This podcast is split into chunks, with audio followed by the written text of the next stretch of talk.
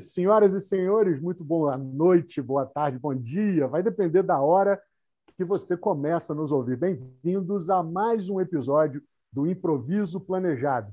Hoje eu trago com muito prazer e honra, posso dizer, meu amigo, o estrategista, o brabo, o homem do marketing digital, uma das feras, eu posso falar isso com muita segurança, sem passação de pano.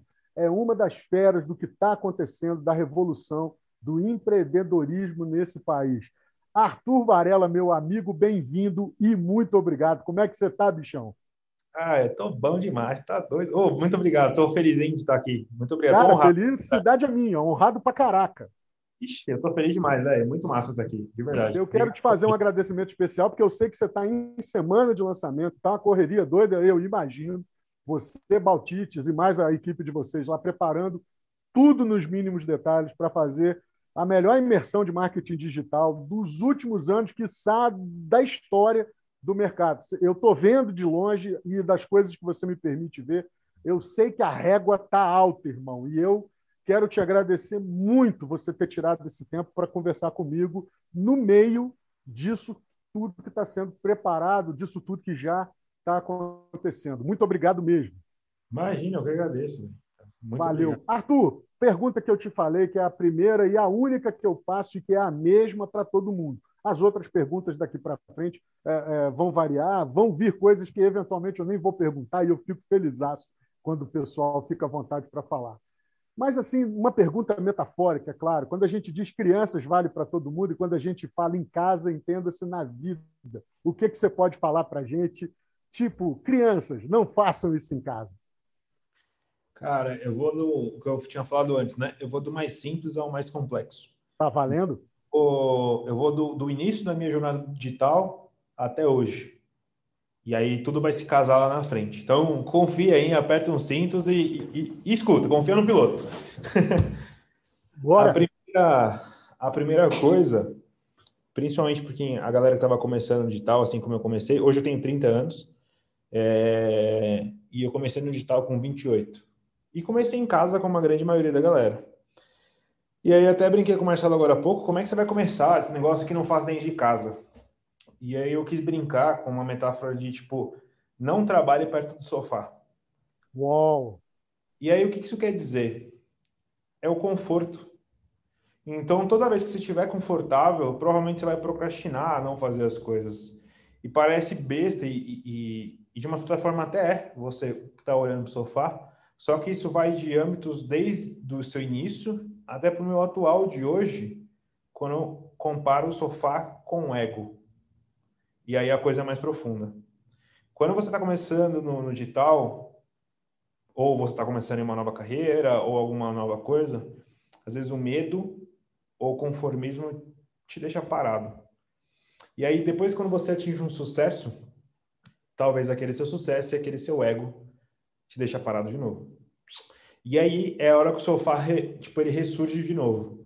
E eu cheguei em 2000 e, entre 2020 e 2021, e eu, as empresas da onde eu trabalhei, as pessoas da onde eu chefei, os lugares da onde eu tive a honra e o mérito de estar junto, a gente fez mais de 250 milhões. Uau! Então, eu vi muita coisa, cara, nesse mercado. Eu tive a honra de sentar com múltiplos, multibilionários e, e, e gente gigante de mercado, coisa que eu achei que eu nunca ia poder sentar com esses caras. Eu viajei de jato, eu comi as melhores comidas, eu viajei muita coisa, eu conheci muita coisa nesse mundo. E aí chega uma hora que você fala assim, tá bom, vou para uma outra fase, vou fazer alguma outra coisa. Aí você começa a olhar para um certo momento e fala assim, não, isso aí eu não quero fazer não. Isso aí é pequeno. E aí a gente começa a desmerecer isso e começa a voltar a sentar no sofá, que era o antigo, que agora virou novo, que é o seu ego, que são várias coisas que você deixa de fazer. É muito louco isso, cara. E aí hoje eu me estudo cada dia mais. É, o Marcelão me ajuda em inúmeras maneiras tenho alguns outros mentores, consultores, e então hoje eu estou cada vez mais focado em mim, nos meus projetos, e estudo cada vez mais para poder é, chegar em, em, em, em, patamares cada vez maiores, graças a Deus. Isso é muito doido, cara. Quando você acha, assim, ah, quando, quando eu chegar no, no sucesso XYZ, eu vou parar. E você não vai parar, porque se você parar, é aí que lascou tudo. Tem a falsa ilusão de quem entrou no digital, principalmente para quem é novo, de que, ah, eu vou aposentar, eu vou aposentar meus pais, eu vou falar, velho, você não vai aposentar. E se você aposentar, provavelmente você vai. É nessa hora que muita gente entra em depressão, é nessa hora que muita gente perde razão de viver, e nessa hora que muita gente se sente vazio. Então, um recado para quem chegou no estágio muito bom, eu, eu considero, onde eu cheguei, é só o começo, cara. E se você parar, você voltou para o sofá. Cara, que, que negócio legal. Que coisa, que presente. E isso acontece é, é, não só no digital, Arthur. Eu já vi gente fazer isso no mercado, digamos assim, tradicional, onde, onde é tudo físico. No mundo físico, o, o pessoal achando assim, agora acertei a boa, nunca mais eu vou, é, é, vou precisar de um esforço, né? de uma entrega, de, de, de me jogar de cabeça num projeto, de, de ficar noite sem dormir. Muito pelo contrário, cara. Fica uma lição. Eu acho que pouca gente tem essa dimensão. O, o padrão de vida acaba subindo. Você Sim. acaba experimentando algumas coisas das quais você não quer abrir mão. E para aquilo ser mantido, é importante que você mantenha o teu nível também. Exato. Não é só o querer mais, é, é manter aonde você chegou também tem um custo maior do que, evidentemente, aquele aonde você estava. E essa analogia com o sofá, de literalmente trabalhar aonde você tem conforto e aconchego, é realmente um grande perigo. Irmão, começamos com pé direito, bola na cachola, lá onde a coruja dorme. Que golaço! Muito, muito obrigado. Mas eu quero te provocar numa coisa, meu irmão. Antes do digital, antes desses praticamente três anos que você está aí ralando, aprendendo e ensinando muita gente a, a, a trilhar esses caminhos, tem um, tem um passo antes que eu quero provocar você, que eu, eu já conheço, mas é para que as pessoas entendam como que as transformações de carreira elas são possíveis, elas são reais e elas não são contos de fada, né? não é aquela história de, de, de é, historinha para boi dormir, para encher linguiça. Você uhum. não começou na área de TI, você não começou na área de informática, de tecnologia, nada disso. Você, você cursou outra coisa na faculdade, você foi tentar outra carreira. Conta um pouco disso para nós. Cara, vai ser muito massa contar isso. Inclusive, eu te agradeço, Marcelo, porque eu nunca. Como é que é o nome disso? Eu nunca coloquei isso publicamente na internet. Uau! Olha que, que presente! Então vai ser a primeira vez que eu vou contar. Eu já contei para amigos, já contei para relacionamentos que eu tive, para família, mas na internet vai ser a primeira vez e vai ser muito massa ser aqui, velho. Tô honrado, vai ser legal. Legal, obrigado, obrigado demais. Bom, vamos lá. Eu sempre fui um cara muito hard work, assim sempre fui muito cobrado desde criança. Então, se eu tirava um A, eu tinha que tirar A mais. Se eu tirava um B, eu apanhava porque eu tinha que tirar A. Então, esse meu nível de exigência vem de lá de trás, vem de berço. E meu pai é assim muito forte, minha mãe é assim bastante. Os dois são extremamente inteligentes, é, empreendedores. E, então, eu vim de um berço bem exigente, de uma certa forma. Eu tenho descendência japonesa, onde a gente também sofre um lance de tipo, ah, o japonês é. sofre entre aspas, né? Porque tem gente que sofre muito mais que a gente. Mas é, o japonês tinha que ser inteligente. E de fato eu absorvi isso desde lá de baixo. Então, desde a escola, eu era um dos melhores alunos. Eu era um dos mais bagunceiros, mas também era um dos, mais, um dos melhores alunos. E sempre, eu nunca fiquei de recuperação, nunca reprovei por conta desse nível de exigência. Eu bagunçava metade do ano e no, no, no outro meio ano eu, eu, estudava e passava. Com uns 13, 14 anos, eu quis começar a, a trabalhar e aí eu arranjei meu primeiro emprego de panfletador. Esses caras que, esses moleques ficavam em, em panfletando na rua, saca? Sim, sim. E eu trabalhei com isso durante, tipo, uns seis meses, um ano e tudo mais. Depois eu virei um, um, um boy de escritório, né? Tipo, que ficava levando papel para cima e para baixo, fazendo negócio. E esse escritório foi um escritório de arquitetura, onde eu conheci bastante coisa. Já comecei logo de cara a ver alguns projetos. E eu comecei a andar com uma galera que tinha um, um poder aquisitivo que eu não tinha visto na minha vida. E eu era bem, bem bruto, assim, eu era bem. Era bem do, da cabeça tipo que eu tinha, que eu chamava de cabeça de maloqueiro, assim, que eu tinha. Eu estudei escola pública durante muito tempo, e eu falava, ah, essas playboysadas aí, não sei o quê, não, eu sou, sou bruto, sou, sou, sou favela, era, tipo, era assim que eu, que eu interagia. e aí, quando eu comecei a ver essa galera que eu chamava de playboyzada, eu comecei a ver outras coisas E eu comecei a ver que essa galera era uma galera interessante e, e eu comecei a estudar eles, de um modo geral. Com uns 15 anos eu comecei a dar, tipo, uns, 3, uns 14, 15 anos eu comecei a identificar alguns padrões. Quando eu saí dali, eu fui estudar numa escola, eu comecei a estudar e chegou a hora de eu começar a folhear caderno de, de, de vestibular, né? E aí um dos maiores salários que tinha naqueles caderninhos de vestibular era quem trabalhava com gastronomia. Olha só. E eu tinha uns 16 anos nessa época. E eu comecei a estudar e eu sempre gostei muito de comer, né? Eu sempre gostei, tive, tive, sempre tive muita facilidade de cozinhar. E é uma coisa que minha família falava: ah, você é muito bom cozinhando, você não sei o que lá. E isso estava enraizado em mim de novo. E aí, quando chegou em 2017, eu prestei vestibular e eu passei em 2017 para uma faculdade de gastronomia aqui em São Paulo. E aí eu entrei com 17 anos, e aí eu saí da faculdade com 19 e me formei em gastronomia. Só que com 17, 18 eu já comecei a trabalhar. E eu comecei a estagiar como, como estagiário de restaurante mesmo. Uhum. E aí, enquanto a galera, voltando para a história que eu contei lá atrás, do, da minha cobrança, as coisas, enquanto a galera estagiava seis horas por obrigação, por atividade complementar da faculdade, eu estagiava 12, 18. E aí o que fez ter uma diferença absurda entre eu e as pessoas que estavam no mesmo nível que eu naquela época. Uhum. Aí, naquela época, a perspectiva de ser um chefe de cozinha, pelo menos com quem eu conversava, os chefes grandes, renomados, falava assim, ó, acredito eu que você vai demorar uma média de uns 5 anos para ser chefe de cozinha. E eu, cara, com 18 anos, eu não aceitava isso de jeito nenhum. Ficava indignado. Eu falei, 5 anos? Mas nunca, mas nunca. aí, trabalhei, estudei, trabalhava, estudava, trabalhava, estudava. Eu ganhei competições, eu ganhei medalha. Eu, eu fui um dos melhores caras de cozinha, assim. Mas eu ainda era muito cara do backstage, então foi por isso que eu não apareci. E eu também tinha muita aversão a ficar me aparecendo essas coisas. Eu era o cara uhum. mais isolado. E aí eu fui indo, fui indo, fui indo, fui indo. Quando eu bati 21 anos, eu consegui ser o chefe de cozinha. E Caramba. aí, e de uma certa forma, para mim era um recorde naquela época. Todo mundo me chamava de prodígio, essas coisas e tal. E com 21 anos eu já coordenava umas 50 pessoas, entre restaurante, garçom, essas coisas. É, eu coordenava o restaurante como um todo. E foi muito louco, cara. Eu com cara, 21 anos. É uma operação. Tem muita gente, Arthur, que está ouvindo, uh, que vai ouvir a gente, que está ouvindo a gente aqui e não faz ideia. É uma operação louca. Tomar conta de uma cozinha, tomar é. conta do serviço. Enfim, é um negócio de doido, cara. Tem um, um, um é, é, uma verdadeira orquestra. Você tem que ser um maestro no negócio. É. Com 21, você já chegou com, com a equipe desse tamanho. Exato. E aí eu já entrei já, quando eu era quando eu tinha 20 anos, eu era subchefe, que é um subgerente, né? E aí quando eu tinha 21, eu virei chefe de verdade lá. E aí o que era muito louco porque eu era muito chucro, né? Eu era muito bruto, cara. Eu fazia a galera chorar, eu fazia a galera se desesperar assim.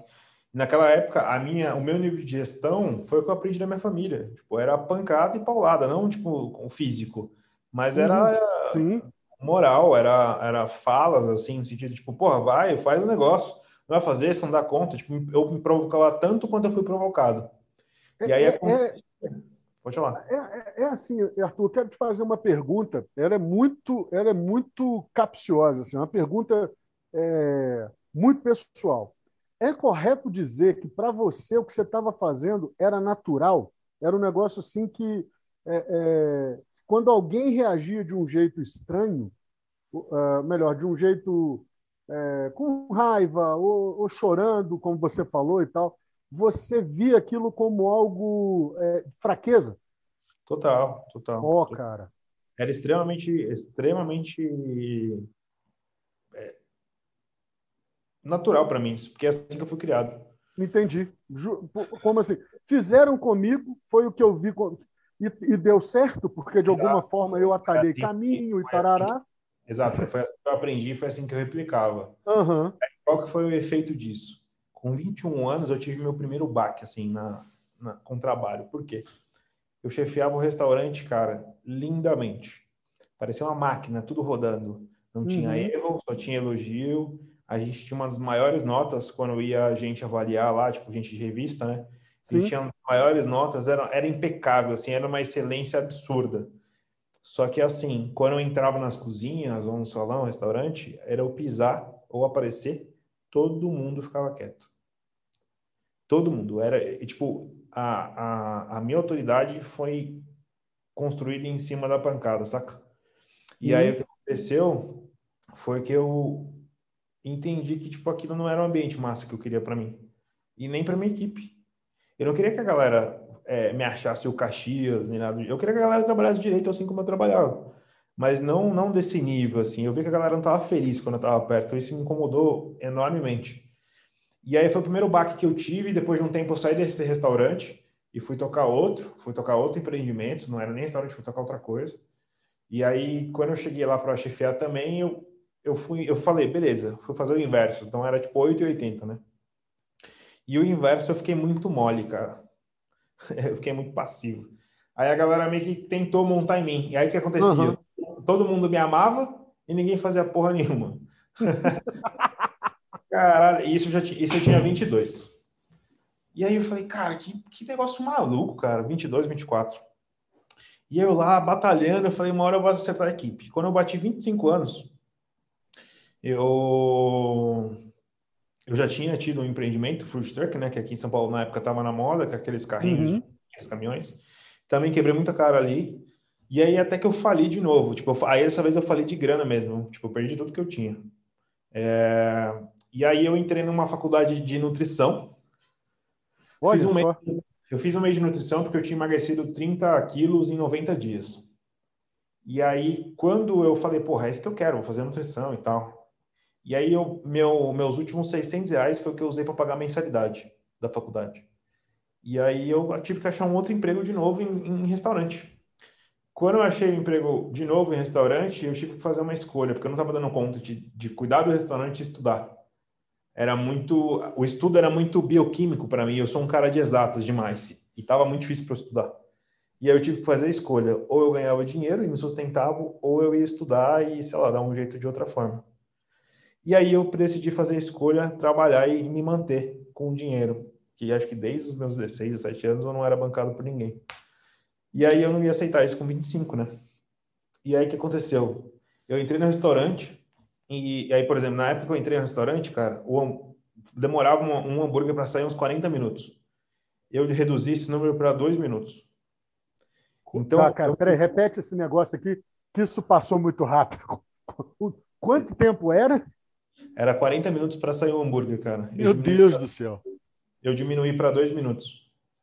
Caramba, então, meu irmão. Eu trabalhei numa, num, num, numa fonte de, vou falar, quase de excelência, mas de descomplexar as coisas. Tipo, eu colava cardápios na, na parede, eu fazia a galera estudando para casa. É, eu, eu sempre fiz o meu time enxergar a visão de carreira, a visão de negócio. Uhum. Entender que o que eles estavam fazendo era muito maior do que eles estavam fazendo. E isso eu mantinha a galera inspirada. E aí, quando eu bati 25 anos, eu atingi uma maturidade de liderança e não chefia mais, que fez eu explodir em qualquer coisa que eu coloquei a mão até hoje. Legal, legal. Eu, com meus 20 anos, eu atingi uma maturidade absoluta, porque eu treinava, nessa época eu já tinha, eu tinha uma equipe de umas 40 pessoas. E aí, eu conseguia falar na linguagem de qualquer um, eu conseguia descomplexar qualquer um, um negócio que era extremamente complexo, eu falava de uma maneira extremamente simples e todo mundo entendia a galera vivia feliz no restaurante.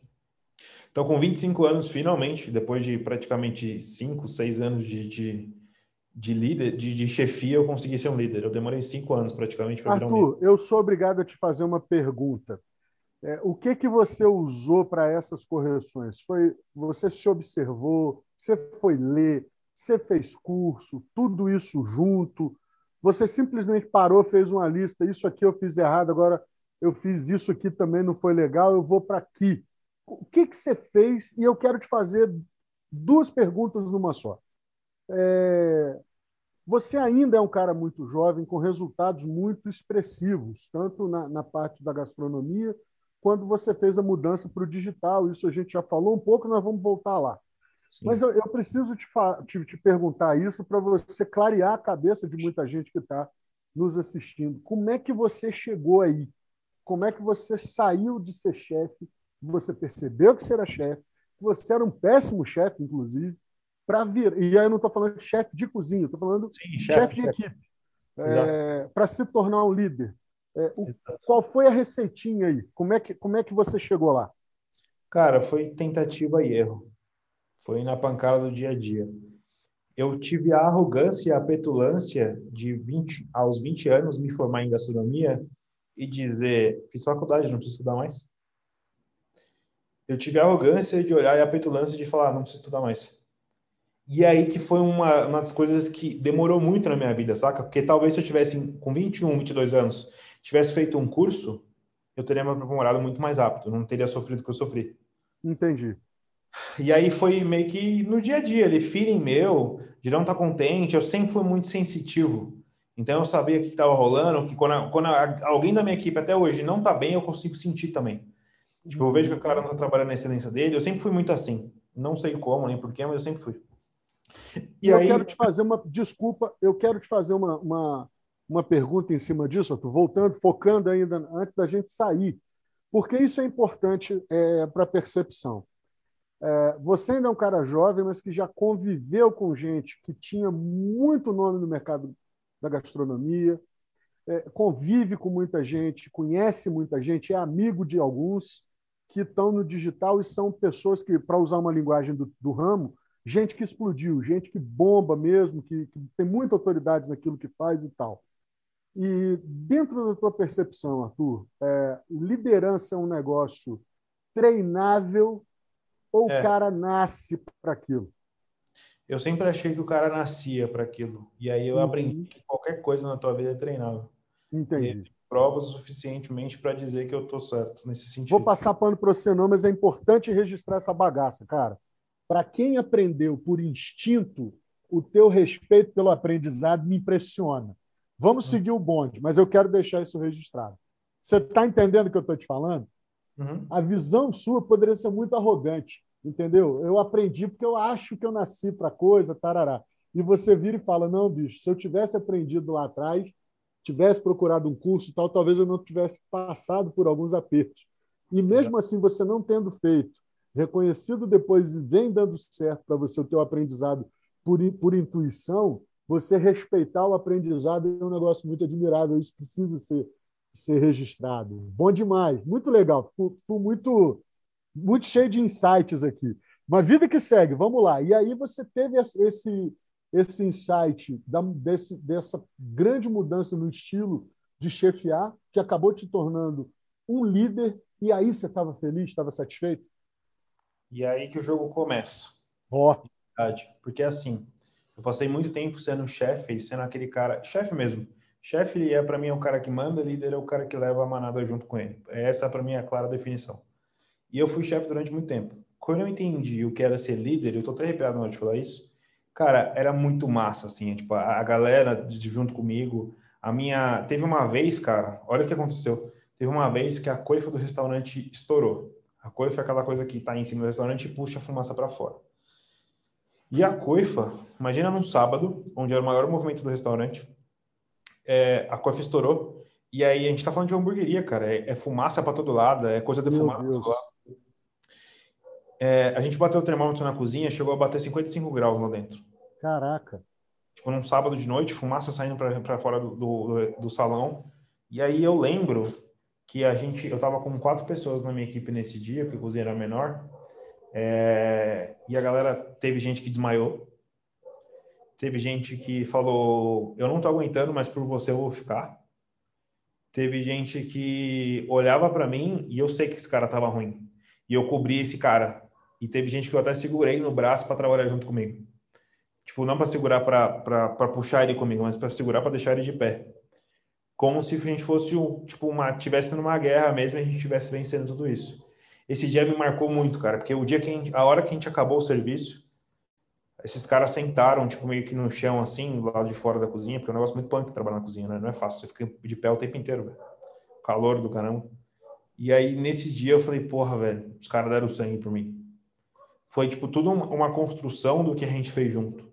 E muito provavelmente, certeza absoluta, se eu tivesse sido chefe, até aquele momento, eles não estariam comigo de jeito nenhum. Eles teriam virado as costas e ido embora. Porque aquele dia não foi para qualquer um que ficou ali junto comigo. E aí, todos os dias eu me lembrava dessa cena e era completamente grato e ficou cada vez mais claro a diferença entre um líder e um gestor. E um líder e um, e um chefe. E aí parece meio que balela, deve ter gente que não sei se tá, tem gente que vai escutar e fala assim, ah, mas é restaurante. E eu posso te afirmar, dentro dos próximos exemplos que eu vou te dar, que eu usei isso para tudo que eu pisei e para tudo que eu fiz na minha vida. E eu sou bem convicto mesmo, dá para ver pelo tom da minha voz, que eu sou bem convicto que aonde eu pisar eu consigo tocar. Esse, esse é um negócio, Arthur, que eu é, converso muito com, e você sabe disso, eu converso muito com as pessoas na mentoria, eu trabalho muito e tem, tem uma faca de dois gumes nisso, nós dois já falamos disso longamente, mas é imprescindível para o jogo de alto nível, cara. Entende? Você é, é, se conhecer e reconhecer é fundamental. E muitas vezes a gente ouve é, essa, essas expressões com imaturidade. E quando eu digo nós, é nós as pessoas que ouvem uh, uh, o, aqueles que falam a respeito da sua performance e da sua experiência com muita clareza. A dificuldade não está no cara ser visto como arrogante, como prepotente, como peito de pombo. A dificuldade está em, em, a gente é, poder se olhar e dizer o seguinte: poxa, naquilo que eu sou bom e naquilo que eu trilhei, me reconhecer é fundamental, porque tem coisas que eu não posso titubear. Exato. Há decisões que estão na minha mão que, que elas são apenas minhas. No caso aí, nós estamos falando de você, há decisões que são apenas suas, e essa clareza ela é importante. Existe Tendo em vista que você tem a liberdade de trabalhar onde quiser por causa da tecnologia. E muitas Sim. vezes você escolhe, pô, vou, vou passar um tempo em tal lugar, você tá, é você com você, bicho. Não tem ninguém para você virar para o lado e falar, vamos bater um papo aqui que eu preciso tomar, tomar a decisão. Saca? Isso para mim é muito claro. Então, é, é, quando eu vejo, quando eu ouço né, você falar isso, me dá um, uma, uma satisfação e, e, um desejo de que mais pessoas alcancem esse estágio, essa clareza. Total. Total. E aí tem várias pessoas que. Eh, existem alguns caras com quem eu sigo e olho e tudo mais, e uns caras que têm sucesso. Muito sucesso. E até mais do que eu. É... Hoje eu me considero um cara de sucesso, modéstia a parte falando, mas eu me considero, mas tem uns caras que têm muito mais do que eu. E aí esses caras, se você parar para olhar, e aí esses caras falam assim, cara, eu sou bom, eu tenho sucesso mesmo, eu tenho dinheiro, eu tenho essas coisas, eles falam isso. E uhum. eles falam assim, mas é meritocrata. Eu não era um líder quando eu nasci. Eu não era rico quando eu nasci. Eu não era um monte de coisa quando eu nasci, mas eu fui lá, trabalhei, conquistei. E eu sou muito dessa linha. Existe muito um negócio no Brasil que tem gente que tem vergonha de falar quanto ganha. Tem gente que tem vergonha de falar algumas coisas pessoais dele, que tem vergonha. Tem muita gente que é atingida ou, ou reclamada, ou fala, ah, lá, ganha dinheiro, agora tá snob. E eu acho que isso daí é tipo, meio que ataque de quem não, não, ou não quer fazer por merecer, ou, ou, Saca? Quem cuida muito da vida do. Primeiro que assim, quem tá trabalhando demais não tem tempo para falar da vida dos outros. Acho que esse é para mim um, um principal recado. E existe muito desse lance aí, da galera, tipo, atacar essa, essa postura e tal. E aí, quando você trabalha pra caramba e você sabe que foi do que você fez, você estudou, você, você estudou, trabalhou, ralou, queimou, suor, sangue, todas essas coisas, você sabe que aquilo não foi uma coisa que veio do além, sabe? Você correu atrás, então é por isso que a autoconfiança vem cada vez mais. De falar assim, porra, se eu meter o pé em tal lugar, eu vou, vou dar conta. Eu, eu, tenho, eu tenho essa, perce, essa percepção, Arthur, com muita, com muita clareza sobre a questão do mundo digital, convivendo especificamente com, com três pessoas. Na verdade, quatro pessoas, nessa ordem de que eu conheci. Tá? O Dharma, que foi meu aluno no, no treinamento domínio público e tem uma, uma carreira meteórica dentro do marketing digital e tal, que você conheceu. Depois, através dele, conheci você, conheci o Berman e o Maurício Brolo. Maurício Brolo veio através do, do Gregory.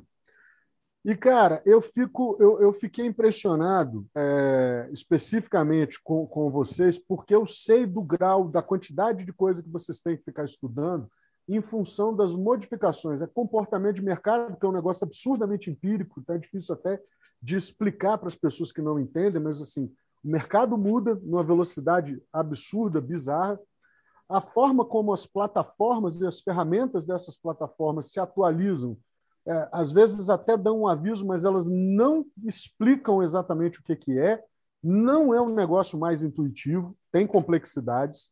E vocês têm que morrer de, de estudar, testar, voltar. E isso envolve não é só tempo.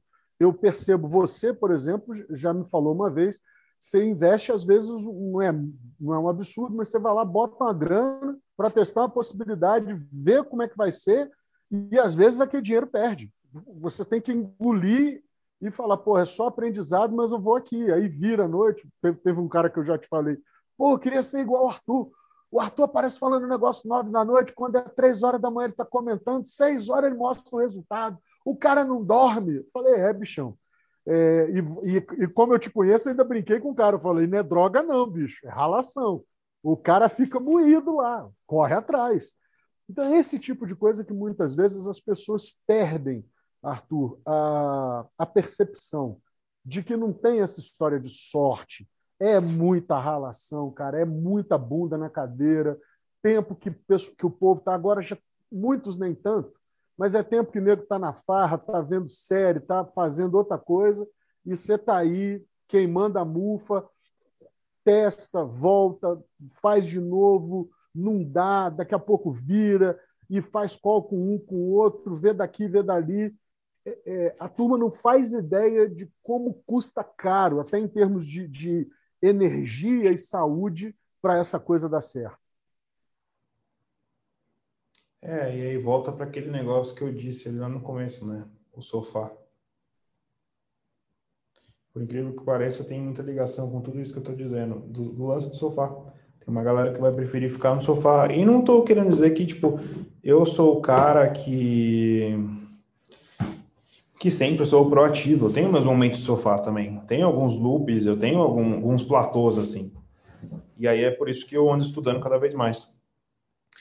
Mas voltando a falar daquele negócio que a gente estava falando e a gente já bate nisso tudo, era quando eu me toquei que eu era líder, e aí eu dominei o restaurante naquela época. Em seis meses eu dominei tudo. Eu entrei, tipo, por exemplo, eu entrei ganhando 3 mil reais naquela época, que para mim que estava falido era ótimo. E aí eu falei, quando eu atingi um. Eu falei, eu pisei lá dentro com a, a ideia de ganhar 5 mil reais. E eu falei pro chefe lá, eu falei, ó, eu não vou. Ele falou, quanto você quer receber? Eu falei, eu não quero um valor que seja custo para você, quero que seja de investimento, e também não quero um valor que me falte com respeito, eu falei para ele. Eu falei, daí você pode decidir, porque eu vou dar meu máximo e eu vou revirar isso aqui do avesso. E foi o que eu fiz, eu revolucionei lá dentro, eu fiquei trabalhando um ano e meio lá dentro praticamente. E foi muito massa, cara. Foi muito massa. Só que quando bateu um ano e meio, já tava com meus 26 ali, quase 27. É... Tá ouvindo? Tá, né? Tô ouvindo, estamos aqui. Quando eu bati meu, meus 26, 27 ali, e ali dentro, eu vi algum, um primo meu se formando em, em ciência da computação e tudo mais. E aí esse cara começou a trabalhar num banco, e aí com um, está, com um ano de estágio, esse cara tirou 15 pau por mês, depois de ser contratado, né? Aí eu falei, cara, eu trabalho com isso aqui tem praticamente 10 anos, cara. E eu não tenho nem perspectiva de ganhar 15 pau por mês. E eu tinha um Honda Fit velhinho naquela época, todo os tetos descascados, o maior carrinho feio que eu tinha, rapaz. e aí, nossa senhora, pensa como eu era duro, velho. Nossa senhora. Porque eu, eu, eu, tirava meus, meus 3, 5 pau, mas era para pagar o carro, porque eu, eu tinha falido, né? Então eu comprei esse carro meio que a apresentação. Uh, e aí eu olhava aquilo e ficava indignado, cara. Meu primo com um ano, um ano de trabalho de vida, cara. Ganhando, ganhando Estagiando, né? Está, não, ele já tinha sido contratado depois de um ano de estágio. Ah, tá. Uhum. Mas foi o que me inconformou, assim, e o que me indignou, cara. Então, meu primo foi um dos maiores combustíveis para mim naquela época. Aí, o que aconteceu? Eu tava lá e eu sempre trabalhei muito, eu nunca deixo ninguém na mão e tal. E aí, só que chegou uma hora que me cansou, assim. Eu falei, cara, isso aqui não vai me levar a nada, mas eu continuei trabalhando. A minha, o restaurante já treinava, ele já rodava sem mim, o que era uma coisa que eu fazia muito bem e faço bem até hoje, que é entrar, treinar a equipe, deixar autossustentável e eu não preciso colocar a mão em mais nada. Isso eu consigo fazer muito bem até hoje, graças a Deus, e é o que fez e faz eu ter excelência em trabalho, conseguir uhum. lá cada vez mais. É, isso para franquia, você sabe que é, é, é, ouro, né? Exato, exato, exato. E eu aprendi tudo lá dentro, né? Nesse, nesse mundo da, da do alimentício. E aí, o que, que eu fiz no salão? Eu peguei, pela primeira vez em 10, em 10, 9 anos, eu fui viajar. E aí meu pai falou assim, cara, vamos lá no sul, minha família é do sul, e vamos lá visitar o sítio do avô lá e tal, meu avô já faleceu, vamos lá visitar, vamos visitar a galera. Quando eu cheguei lá no sul, Santa Catarina, em Lages, eu vi um outro primo meu com um Golf GTI branco. Cara, que carro lindo da porra. O Golf GTI branco, último do ano, não sei o quê. E aquele carro naquela época era muito caro, porque era lançamento, né? E aí eu olhei meu primo e eu peguei, olhei para mim e falei, cara, eu com carro fudido, trabalhando igual um louco. E eu comecei a olhar o que meu primo tava fazendo. E esse meu primo, na época, ele estudava muito, cara. Estudava, estudava, estudava, estudava, estudava e passou em concurso público. E ele tinha uma renda mensal ali entre 11 a 15 mil reais por mês. Marcelão? Estou te ouvindo. 11 a 15 mil reais por mês. E aí eu comecei a ver e o que mais me indignou é que aonde ele mora era bem sítiozão, sabe? Não tinha nada por perto, era longe o negócio. E aí quando eu peguei, olhei e falei assim, cara, eu tô errado. O cara que tem muito menos recursos do que eu tem muito mais do que eu tô conseguindo. falei, tá errado, cara, tá errado. Aí eu me indignei mais ainda. Quando eu voltei para São Paulo, depois dessa viagem, aí tinha meus dois primos ali de exemplo, eu comecei a ligar para amigo meu. Falei, velho, se achar alguma coisa, me indica, se isso, que aquilo. Eu comecei, e comecei a falar com todo mundo que eu podia. Eu abri as portas para qualquer pessoa, pessoa que passava na rua, tudo, Marcelo, tudo, tudo. Uhum. Queria saber o que, que as pessoas faziam da vida, tudo, qualquer coisa. Aí, numa conversa com um amigo meu, é, ele falou assim, cara, eu estou trabalhando no escritório aqui de computação, e os caras aqui de TI, são os técnicos de computador, esses caras estão tirando de 10 a 15 pau por mês, mano. Aí eu falei, é para aí que eu quero ir, viu? e aí ele pegou e falou assim, ó, só que a única vaga que tem hoje em dia é para é ser uma secretária minha. Eu falei, velho, a única pergunta para ele que eu fiz, eu falei assim, eu tenho a oportunidade de crescer aí dentro? Aí ele falou, tem. Eu falei, então eu vou. Aí, na mesma semana, eu pedi demissão da hamburgueria onde eu tava. Olha que louco. louco que eu sou louco, né? Pedi a, a demissão da hamburgueria onde eu tava que eu já não estava mais feliz ali, e fui trabalhar nesse escritório junto com meu amigo depois de umas duas semanas. Demoraram para me chamar, e eu falei, porra, perdi, pedi demissão é, e nem vão me chamar, cara. Olha, olha onde eu fui parar, você tá maluco? E aí foi isso. Você ficou num limbo ali, literalmente não. com um cagaço de não ser contratado. Total, de nem ter sido chamado para entrevista. Eu falei, rodei, rodei eu não tinha perspectiva de nada, eu fui completamente inconsequente e muito menos calculista, foi doido, né? E aí, depois de duas semanas, me chamaram. Aí foi aqui numa Avenida Paulista, aqui em São Paulo, uma das maiores avenidas aqui de São Paulo, onde tem vários comércios, empresários e tal. Cheguei lá tudo bonitinho, de suéter, de camisa, né? A galera que trabalha ali em São Paulo, tudo engravatado. Aí cheguei lá, uma coisa que é completamente fora do padrão para mim, cheguei. Quando eu cheguei, o, a galera me entrevistou, e principalmente era meu chefe na época, e ele falou assim, Arthur, que eu estou construindo, ele falou para mim, é algo muito maior do que esses negócios de ficar ganhando 100 mil reais por mês. Isso daqui é besteira, isso aqui é, não é nada. E eu olhei para ele e eu só consegui, eu juro por Deus, eu só consegui dar risada. Eu dei risada na entrevista, cara. Aí ele falou, o que, que foi? Falei, porque se eu ganho 100 mil reais por mês, eu vou ganhar muito dinheiro, eu tô muito feliz. Eu falei para ele. Ele falou, não, você tá pensando muito pequeno, isso aí é pouco. E aí foi outro soco na cara que eu tomei. Falei, como assim? Eu penso que é pouco, tá maluco? E naquela época, obviamente, eu não, tinha, não entendia nada, né? Eu tinha 26, 27 anos naquela época. E aí ele falou assim, então vamos trabalhar comigo. Entrei como secretária daquele escritório e logo eu descobri o que aquele escritório fazia. Eu não sabia o que aquele escritório fazia direito. Era um escritório de computador. Quando eu entendi o que era, eu vi e falei, velho, onde eu entrei? E eles faziam investigação digital, cara. E aí, o que, que era só. isso? O que, que era isso? A gente investigava crimes e hackers pela internet. Eu aprendi muita coisa nesse, nesse negócio. Só que assim, para que, que eu saí da cozinha? Para eu trabalhar de segunda a sexta, ter uma vida normal, das 8 às 5. Foi para isso que eu saí. E num dia consegui ter meus 15 pau por mês. Só que na primeira semana que eu fui trabalhar, explodiu um caso e aí, quando explodiu um caso na, no escritório, a gente ia todo mundo e ficava imerso no cliente. Porque imagina assim, ó, a gente foi trabalhar num banco. E aí esse entrou um hacker pelo sistema do banco e através do sistema do banco ele coletou alguns dados. Desses dados no data center, que é, um, é uma, uma base de dados, Ele coletou, exportou e aí ele foi lá e mandou um e-mail para o dono do banco. E falou assim, ó, se você não me pagar 5 milhões, eu vou explodir isso aqui na internet. E aí, para quem não sabe, eu também não sabia, todo final de dia, os bancos respondem ao Banco Central. O Banco Central é o, é o, é o, é o pai, assim, ele é o regulamentador de tudo. Então, um banco que explode manchetes e notícias ruins na internet, provavelmente abre auditoria e abre investigação através do Banco Central. Qual que é a consequência disso? O banco, na maioria das vezes, ou vai fechar ou vai perder muito cliente. Então, o prejuízo de imagem é tão grande que eles não querem correr risco de jeito nenhum. E aí, tava eu lá trabalhando três dias, junto com essa galera, e, cara, pela primeira vez eu trabalhei 58 horas seguidas. Foi muito louco, e várias coisas que eu vi nesse mundo, e, e trabalhando com investigação, e eu não entendi algumas coisas, mas ao mesmo tempo eu entendia muito de gestão. E em pouquíssimos horas ou minutos ali, eu, eu tomei conta de uma equipe que eu não sabia nem o que eu estava fazendo, uma galera de TI. E meu chefe viu isso. E aí, na segunda semana, depois desse caso, já foi promovido a diretor operacional. Caraca, bicho. E aí, o é, que, que aconteceu? Tem, tem um negócio do meteórico na sua vida que é muito forte. E aí, olha que, olha que bizarro.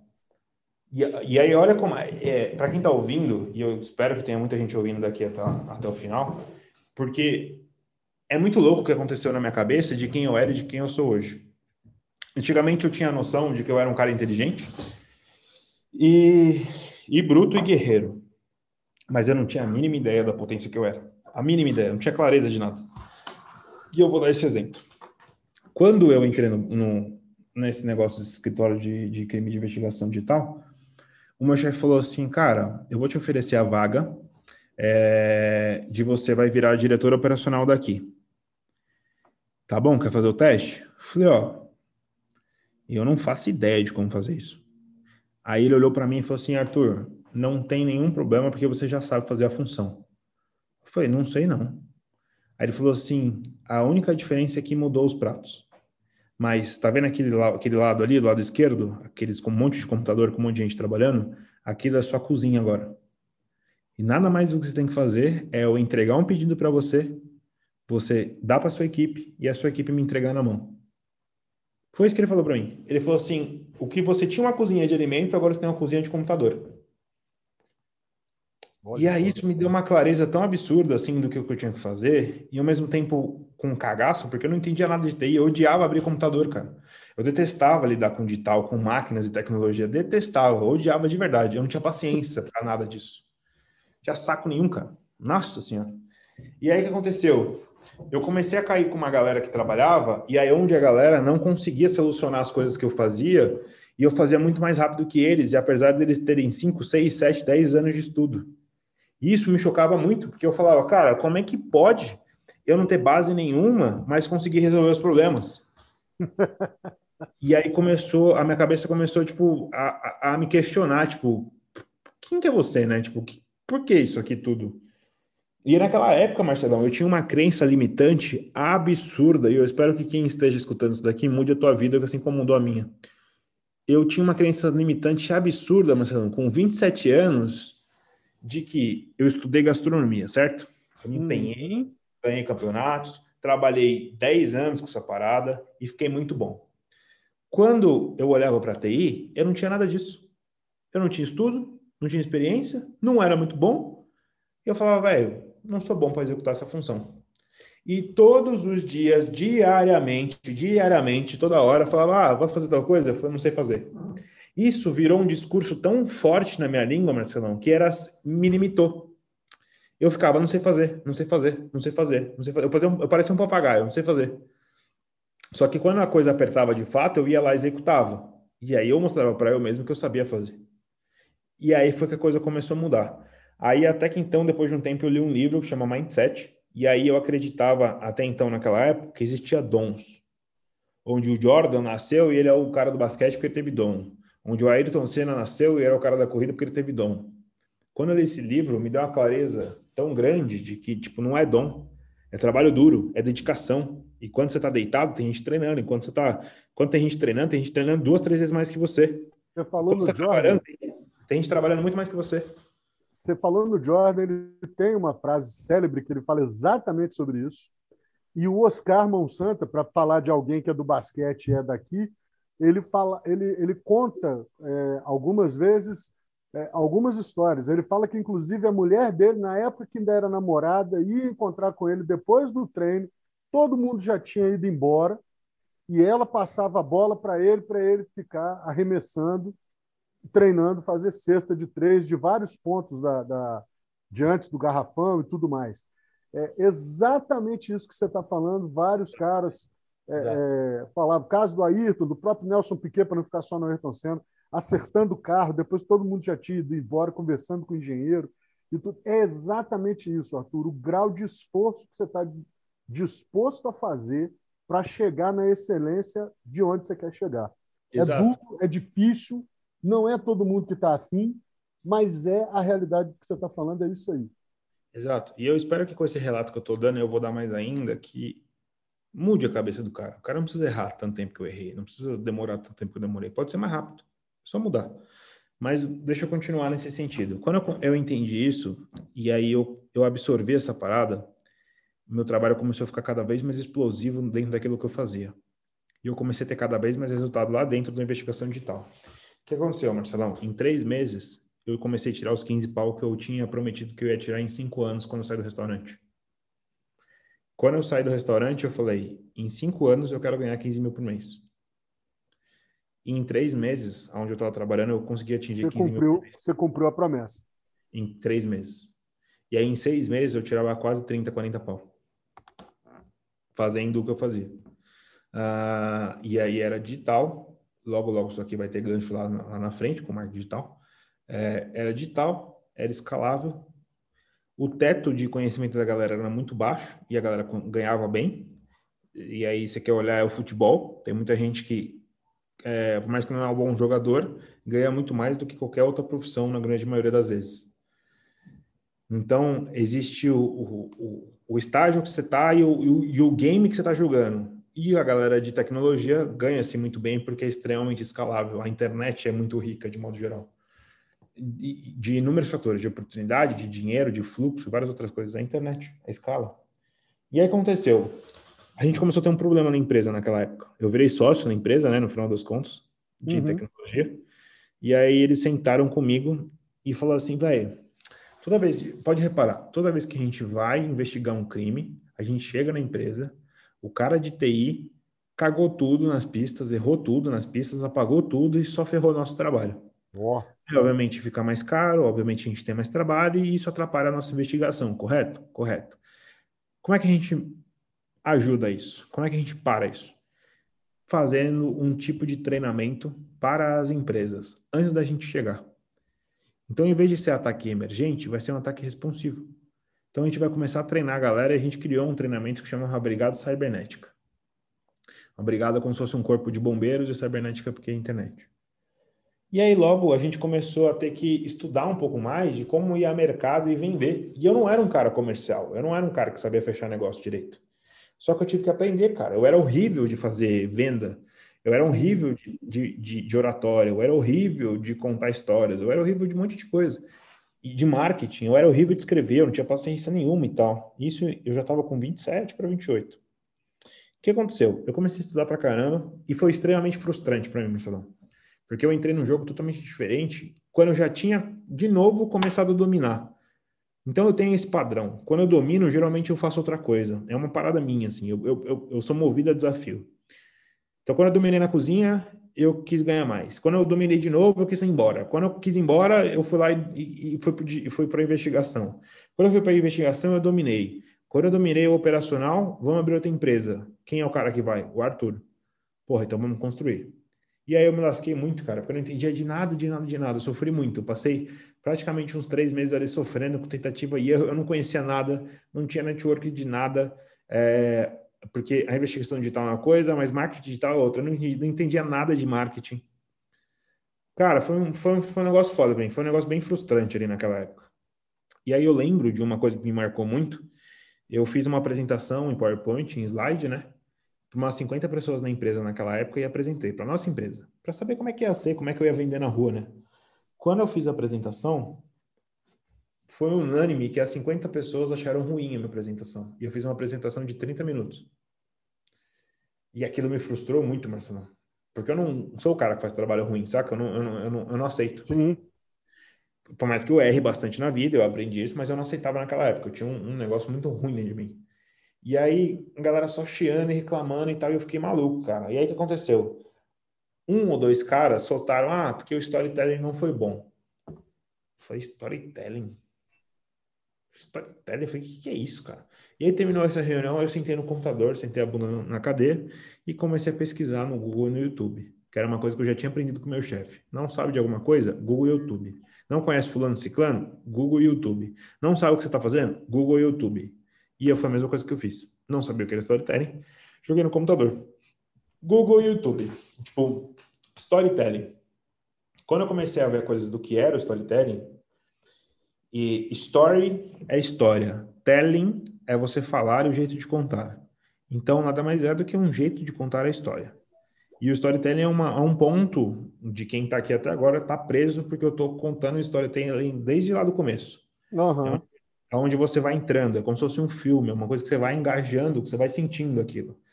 E aí, quando eu entendi aquilo, eu comecei a mudar meu discurso já, comecei a estudar cada vez mais. E aí eu comecei a ver anúncios do fórmula de lançamento do Érico Rocha. E aí começou a falar de marketing digital, não sei o quê, eu comecei a estudar aquilo. E meu chefe falando, ah, você vai ficar, em vez de ser me ouvir, você vai ficar ficando, ouvindo esses loroteiros da internet aí, ele falou isso. e aí eu falei, cara, mas tá ali o conteúdo é de graça, é só estudar, não tô, tipo, estudando no meio do trabalho. Eu termino o trabalho e continuo estudando aqui. Então, tipo, meu, meu, meu expediente encerrava às seis horas da, da tarde. Eu ficava estudando até meia-noite no escritório. E aí eu não estava errando no trabalho, só eu estava fazendo uma coisa a mais. E aí ele ficava indignado com isso. E aí, quando no, no, no, no Formas de Lançamento, a ideia de tudo, a grosso modo falando, era você construir um seu produto digital, né? Fazer vendas na internet, ter seu curso digital. Eu falei, cara, eu sou formado em gastronomia. Se eu só fazer um curso ali, gravar, vai, sete dias, cem mil e sete dias, porra, vai ser fácil, cara. Vou fazer essa bagaça aí. E aí ficou na minha cabeça ali, ficou na minha cabeça, ficou na minha cabeça, até que eu tinha um namoro na época onde essa minha namorada, ela gostava muito do Wendel Carvalho e da esposa dele, da Karina. E aí o que aconteceu? Eu não acompanhava o Wendel, nem nada do gênero, só que nessa época eu tinha terminado com a minha namorada e eu tava, a gente estava extremamente estressado porque eu trabalhava muito e ela ficava indignada que eu trabalhava demais também. Não tinha tempo para ela e eu também dava prioridade para o trabalho. Quando a gente terminou, aí meio que bateu um pouco, tipo, pô, vou pensar um pouco, né, nela. E aí uma das coisas que pensar nela foi eu vi uma postagem do Endo Carvalho. E essa postagem do Endo Carvalho era para ir no Protagon de Campinas em 2019. E eu falei, cara, se ela gosta do cara, vamos, deixa eu ver aqui um pouco. Eu comecei a estudar um pouco sobre o cara. Aí tinha tal do Protagon, que custava R$ 1.500, R$ 1.200 na época. Eu falei, cara. Na época estava barato. É, aí eu falei, eu vou comprar um ingresso para mim e um ingresso para ela. Ela nem sabe, a gente não tava nem namorando mais. Eu vou comprar um para mim e para ela. E a gente se resolve lá. Tipo, eu fui no intuito da gente se aproximar, saca? Entendi. É, e aí, quando a gente chegou lá, ela foi, joguei um baita de discurso nela, ela foi depois de um tempo. E eu tinha avisado a empresa que eu ia isso. Eu comprei com um mês de antecedência. Essa empresa de tecnologia, eu avisei eles, de investigação digital. Só que eu tinha muito caso, cara. O meu trabalho era muito mais estressante do que eu tenho hoje. Muito mais. Nossa, é porque a qualquer, des... a qualquer deslize, qualquer fala mais, qualquer e-mail não enviado, qualquer prova não feita, era um processo que você tomaria. Então era muito insano, cara, o que eu vivia. Era muito estressante. Uhum. Investigação digital. E aí eu avisei um mês antes, falei, ó, oh, galera, vou para um evento, vai ser uma imersão de três dias, vou ficar lá estudando, não sei o quê, e eu vou cuidar de mim. E aí lembra quando eu falei lá atrás que eu fui petulante o suficiente de nunca ter estudado mais além da faculdade? Lembro disso, total. Eu passei sete anos, cara, sem fazer curso nenhum. Olha que bizarro. e hoje uma das coisas que eu mais gosto de fazer é estudar e fazer curso. E eu passei sete anos sem cuidar de mim. Eu passei sete anos só sendo executor. sem estudar, sem aprender muita coisa, no sentido de, tipo, cuidar de um monte de... eu, eu era um cara da cozinha, chuco, bruto. De repente eu estava no escritório paulista, falando com gente famosa, com gente muito conhecida, com vários inúmeros casos. Eu fui fazer coisa pro Dória, tipo, fui fazer uma porrada de coisa, velho. Tipo, eu tinha que estar na, na, presidência, um monte de lugar. CMO, CPO, CFO, CCLAUCO, tipo, várias essas siglas aí, velho. Se ferrou. Se ferrou. Eu não entendia de porra nenhuma disso, cara. Nada, nada, nada, nada, nada. E eu tive que estudar tudo isso e fui aprendendo. E aí, quando foi nesse evento, foi o que eu me dei conta. Eu falei, nossa, cara, depois de sete anos eu voltei a estudar. Olha que maluco completamente contra-intuitivo, porque ninguém apoiou o que eu ia fazer aquilo. Eu também quase não falei para ninguém, mas era muito estranho naquela época, em 2019. E eu fui com essa minha namorada lá, e ela lá no fundo e eu na frente, né? Gente em lugares separados.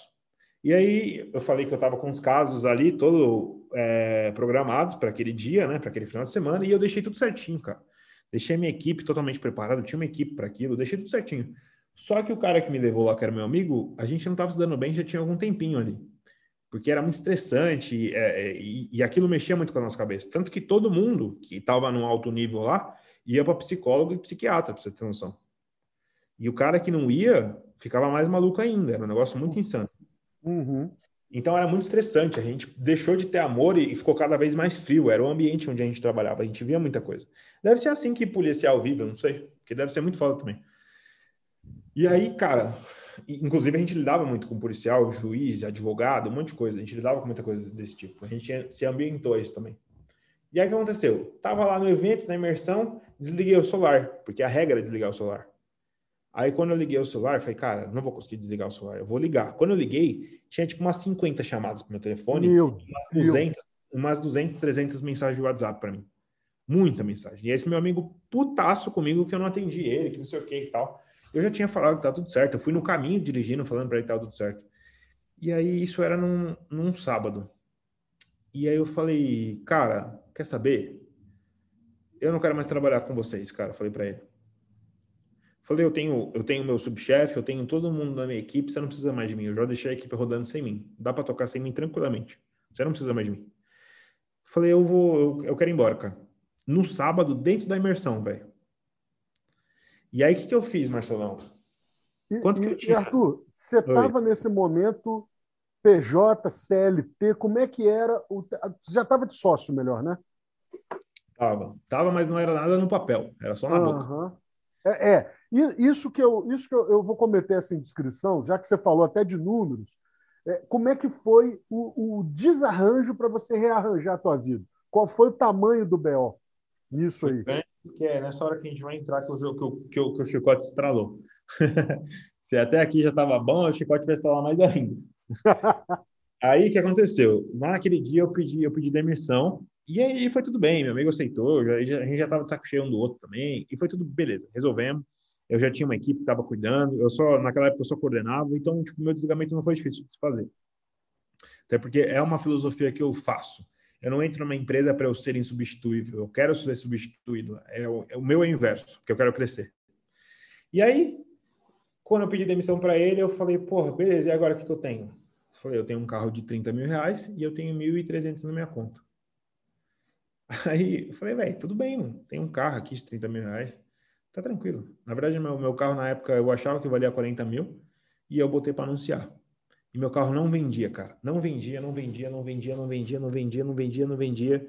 E minha dívida de cartão de crédito está aumentando, eu ficando negativo, gastando todo o dinheiro que eu tinha e tal. Cara, eu passei um sufoco e eu tive que vender meu carro por 30 mil reais. E ele valia uns 40 na época. E aí eu peguei aquele valor e comecei de novo, que o Wendel falava naquela época, tipo, se você tem pouca grana, um dos melhores investimentos que você pode fazer é em você mesmo. E eu segui aquilo, peguei aquilo para mim. E eu peguei aquele valor e comecei a investir em eu mesmo. E comecei a fazer curso cada vez mais. Aí comprei curso de 5 mil, comprei dois cursos de 5 mil, comprei três cursos de 5 mil. Então metade da minha verba já foi para curso. e aí perceba também que eu, que eu repeti o padrão de pedir a missão sem ter me planejado de novo. Né? Então, Marcelão? Estou aqui. Estou te ouvindo atentamente. E aí, é que eu piscando que eu não estou vendo. E aí é o seguinte: eu pedi a demissão de novo, sem planejamento. Cara, o que aconteceu? Eu me lasquei de novo, velho. Aí o que, que eu fiz? Com meus 15 mil, eu comecei a comprar curso de, de ser afiliado, de ser gestor de tráfego, não sei o quê. Comprei os negócios, comecei a estudar em casa. E aí, o que aconteceu, cara? Foi uma época muito difícil da minha, da minha vida, cara. Eu passei quatro meses ali desempregado. Passei dois meses sem saber o que eu ia fazer da vida. Nossa, cara. Dois meses sem saber o que eu ia fazer com a vida. Então, tipo, eu passei dois meses sem vender o carro. Eu não vendi o carro. Fudido, falido. Minha, minha dívida de cartão de crédito só aumentando. Quando foi no terceiro mês, eu consegui vender o carro. E aí foi a época que eu comecei a voltar a estudar. E foi a época que eu comecei a investir em mim em curso. Só que lembrando que metade da minha verba já tinha ido em curso. Eu gastei 15 pau com curso, então só tinha mais 15 mil. E aí eu tinha reformado um pouco minha casa aqui, e aí eu tinha gastado menos 5 pau. Então só sobrou 10 mil. E eu falei, cara, eu não tenho previsão de nada do que vai acontecer na minha vida. E daqui a pouco o dinheiro vai acabar. E aí foi a hora que eu comecei a investir mais em curso, foi a hora que eu comecei a investir um pouco em tráfego, porque eu tinha que colocar meu dinheiro, eu era afiliado na época, eu não sabia que existia gestor de tráfego local onde você presta serviço para outras empresas. O que eu conhecia em 2019, foi o que eu conheci, era vender produtos de outras pessoas com seu dinheiro. Como se você fosse um, para quem não é digital, é como se fosse um cara que vende Rinodê, do Silvio Santos, só que no digital. Grosso modo falando é isso. Você vendesse tipo Jiquiti, é, Jequiti do Silvio Santos, né? Então você vendesse uhum. Jiquiti no, na internet. E aí você precisa camelar com as suas perninhas e correr atrás da sua venda. A internet é a mesma coisa. Quando eu é, é, peguei e comecei a investir, o que acontece? Eu comecei a fazer venda, só que o que não me contaram, e eu também não tinha experiência, é que quando você faz venda, você está usando o seu dinheiro para poder colocar no Facebook Ads, aqui nos anúncios do Facebook, seu, vamos supor, você colocou mil reais para fazer venda. E aí você teve um retorno de, de vezes dois. Então você teve ROI de dois, você fez dois mil reais em venda. Você colocou mil e fez dois mil quase que você pode dizer que você teve lucro de mil reais, só não pode porque teve imposto, tem um monte de coisa ali, que uns adendos e tal. Talvez você acabe lucrando aí seus 500 pau. Grosso modo falando, bem, bem chucro assim, mas só para ficar uma didática bem simples. O que acontece? Quando você, o cara compra de você, você fica 30 dias com dinheiro no gateway de pagamento. É como se ele passasse o cartão na maquininha do, do restaurante. Isso você vai receber 30 dias depois. Hoje em dia tem o lance do Pix e tal, que tipo, o cara pode te, te, te, te passar em três dias. Tem várias paradas hoje em dia que ajuda mais, mas naquela época não tinha. E aí o que aconteceu? Eu investi uma boa verba de tráfego, só que o meu dinheiro ficou preso. E aí eu não tinha meu dinheiro de novo. E aí eu fiquei louco, Marcelão, porque eu não conseguia enxergar, velho, para onde eu ia, o que, que eu ia fazer. E eu vi uma galera que andava comigo fazendo curso e tendo resultado e eu não. E isso acabava com a minha mente, cara. E aí, de novo, lembra do sofá? Demais. Meu refúgio era o sofá. Rapaz. O meu refúgio era ficar no sofá, olhando vídeo no YouTube e falar, ah, cara, acho que é isso. Acho que eu deixei de passar a maior oportunidade da minha vida, que era ter sido sócio dos caras lá, e eu acho que eu nunca vou ser mais ninguém na vida. Era o que eu pensava, velho. Uhum. Quase todo as, dia. Tomava... As, literalmente as armadilhas mentais, né? Eu tomava banho pensando, tipo, mano, pra que, que eu fui largar os caras lá? Eu tinha vida ganha lá. Não tava feliz, não tava, mas financeiramente eu tinha vida ganha.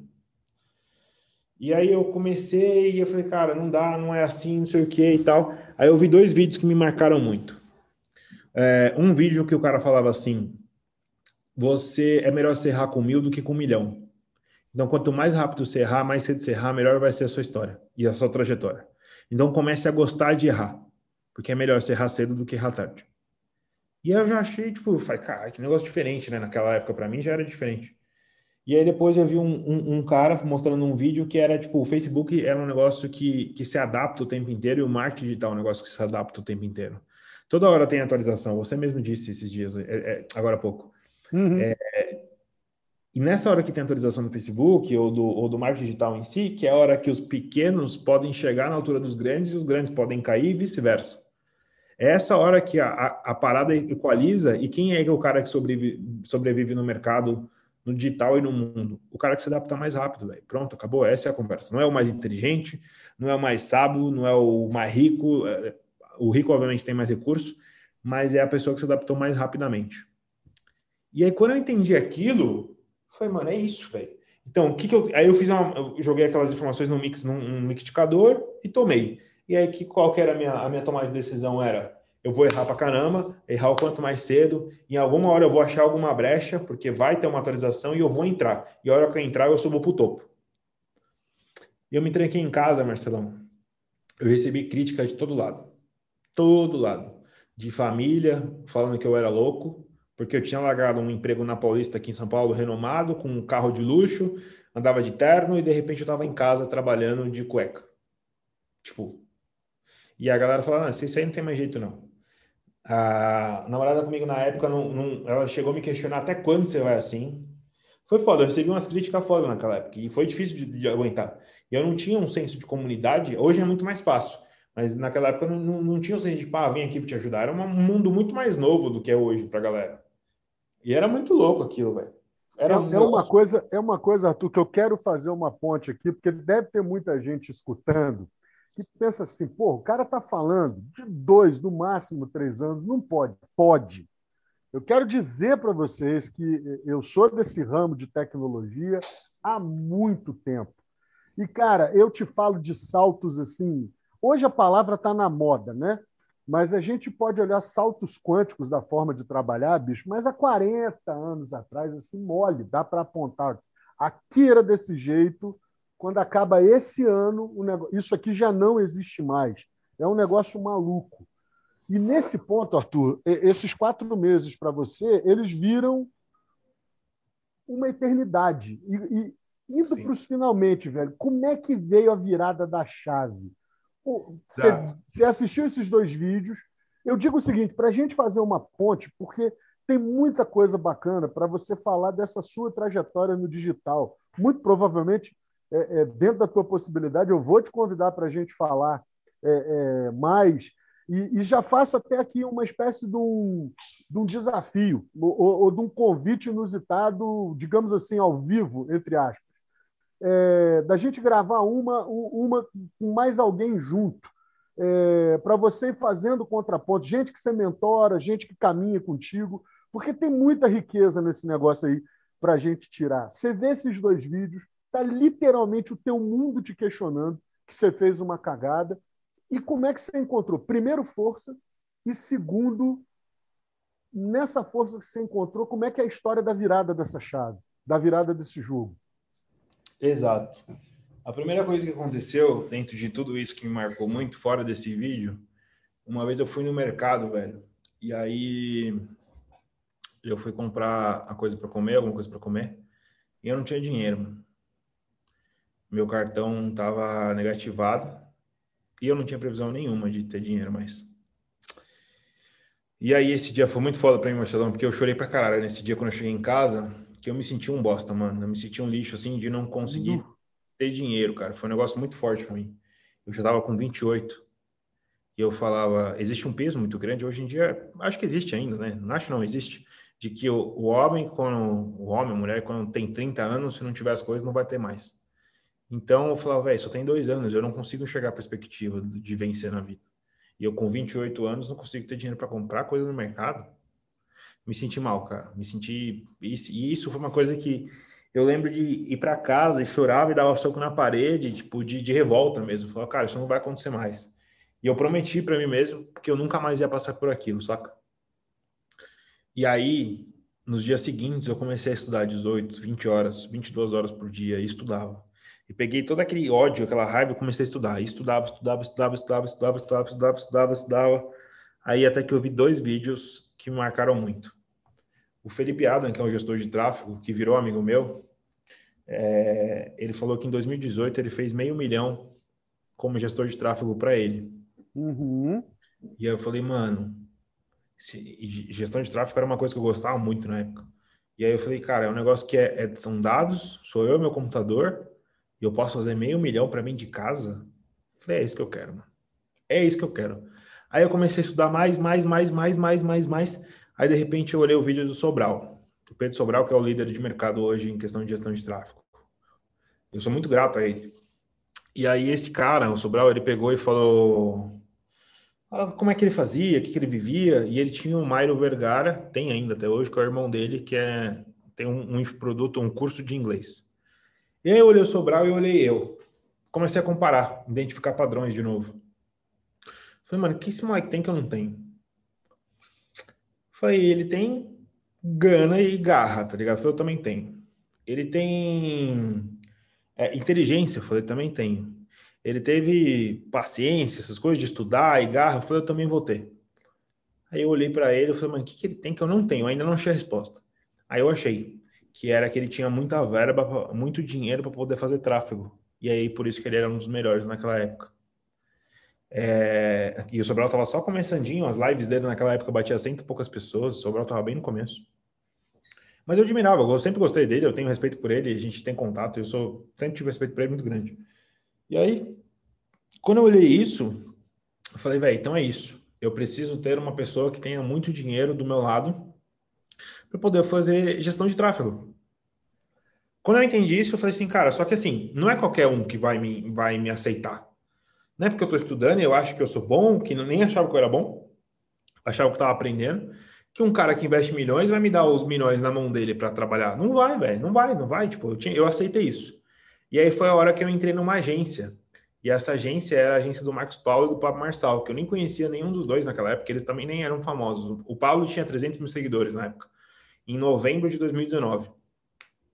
E aí eu entrei é, na, na PRX lá, que naquela época era MPO, eu, Marcos Paulo e o Caio Veloso, só tinha nós três naquela época. Foi, a gente foi um dos primeiros fundadores ali e tal. E a gente deu muito sangue e trabalhamos muito, cara. Muito, muito, muito, muito. E aí a gente pegava vários experts, e aí chegou que a gente investia vários milhões por mês. E, e eu falei, porra, cheguei onde eu queria. Queria ter vários milhões na minha mão rodando, e eu investi milhões e milhões e milhões e milhões. E aí o que aconteceu? Eu ainda ganhava muito mal naquela época, tipo, mal que eu falo que eu ganhava tipo dois mil reais por mês no comecinho, e eu estava disposto a pagar esse preço.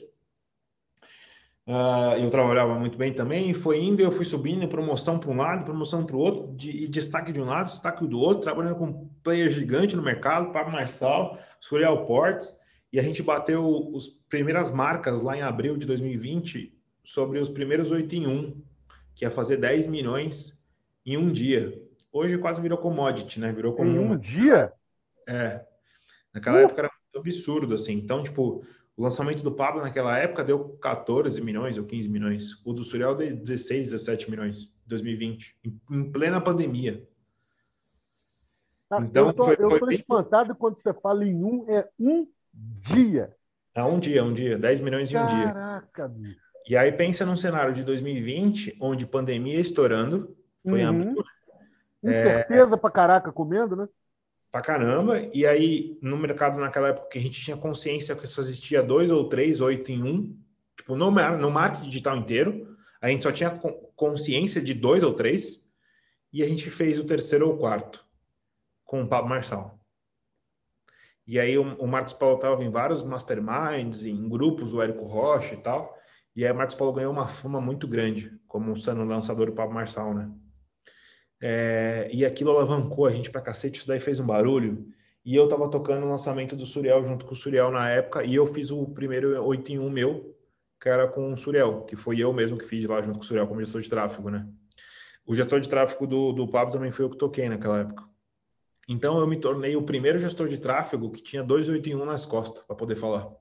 Legal, hein, cara? Que bacana. Isso foi muito bizarro, cara, porque assim, quando em, eu comecei a estudar sobre tráfego, eu olhava o Sobral, como eu disse que eu comparei eu e ele, eu falei, mano, eu quero chegar no nível desse cara aí, eu vou bater de frente com ele. Era o que eu pensava. E não porque, tipo, arrogância ou, ou, ou alguma coisa do cara, nem nada do tipo. Eu acabei de falar agora há pouco que eu tenho um respeito enorme por ele. Mas era um lance de, tipo, velho, eu quero, eu quero, quero estar entre os grandes, eu quero crescer. E aí, de repente, cara, quatro meses depois, eu estava entre os grandes, saca? Uhum. Eu sou, tipo, não sei se qual que é a palavra certa, Marcelo, não sei qual é o termo certo, mas eu me julgo e acredito ser muito abençoado, saca? Tudo que eu queria ou clamei na minha vida aconteceu e anda acontecendo cada vez mais a todo dia que acontece. E aí eu queria ser grande, eu me tornei um dos maiores gestores de tráfego que tinha no Brasil da época. Eu fazia tráfego, e aí o que aconteceu? A gente conseguiu contato com o Thiago Negro, eu e... vou te falar, antes de você me contar esse caso, que é maravilhoso, deixa eu te pedir um favor para você fazer uma tradução para uma galera que segue a gente, que certamente não tem noção. Você pode é, dar uma pincelada rápida, Arthur, para a galera leiga, qual é a parada do tráfego? Do que todo mundo ouve falar e tal. Na cabeça de um comum, pô, tráfego, o cara está falando de trânsito, que parada que é essa e tal. Dá só uma pincelada antes de você contar esse caso do Primo Rico, que é maravilhoso. É, eu vou contar de uma maneira bem simples e bem resumida, que é o tráfego pago nada mais é do que aqueles anúncios patrocinados que existem na internet. Então, existe aquele anúncio que você deve estar cansado de ver no Instagram, no YouTube. Aquilo é um anúncio online pago. E aí, por que tráfego? Porque existe um fluxo de pessoas passando por ali. Então, se aquilo é um fluxo, alguém está do outro lado pagando. Por isso que chama tráfego de fluxo pagando. Tráfego pago. É isso. São, anúncios, são anúncios online. E eu me extremamente bem, é, extremamente bem explicado, resumidamente bem explicado, muito bacana. E para você que está ouvindo, você não tem ideia da complexidade que tem por trás, da ciência que tem por trás desse bagulho. E quando você ouve assim falar, o cara é gestor de tráfego, é literalmente quase que como pilotar uma nave espacial, porque o que tem de variável envolvida no negócio é o que faz a diferença entre o cara ser gestor de tráfego e operador de parecigas, se você me permite, Arthur, usar essa, essa metáfora. E aí chega na história do primo rico, velho. Vamos lá. Tiago Negro. E aí a gente conectou com, com, com o Tiago Negro. E aí foi o Pablo, a gente conectou. O Pablo sempre foi muito bom no network. E a gente fez um lançamento gigantesco, assim. A gente colocou... E quando eu falo a gente, foi a equipe inteira, porque todo mundo trabalhou muito nesse lançamento. Eu fiz o tráfego, tive a honra de fazer o tráfego do Thiago Negro nessa época, e a gente conseguiu colocar 100 mil pessoas ao vivo na live do, do Instagram. E naquela época era um marco absoluto, né? Teve mais gente que bateu nisso depois. Mas era um marco absoluto, gigante, assim, colocar 100 mil pessoas ao vivo. Você tem noção?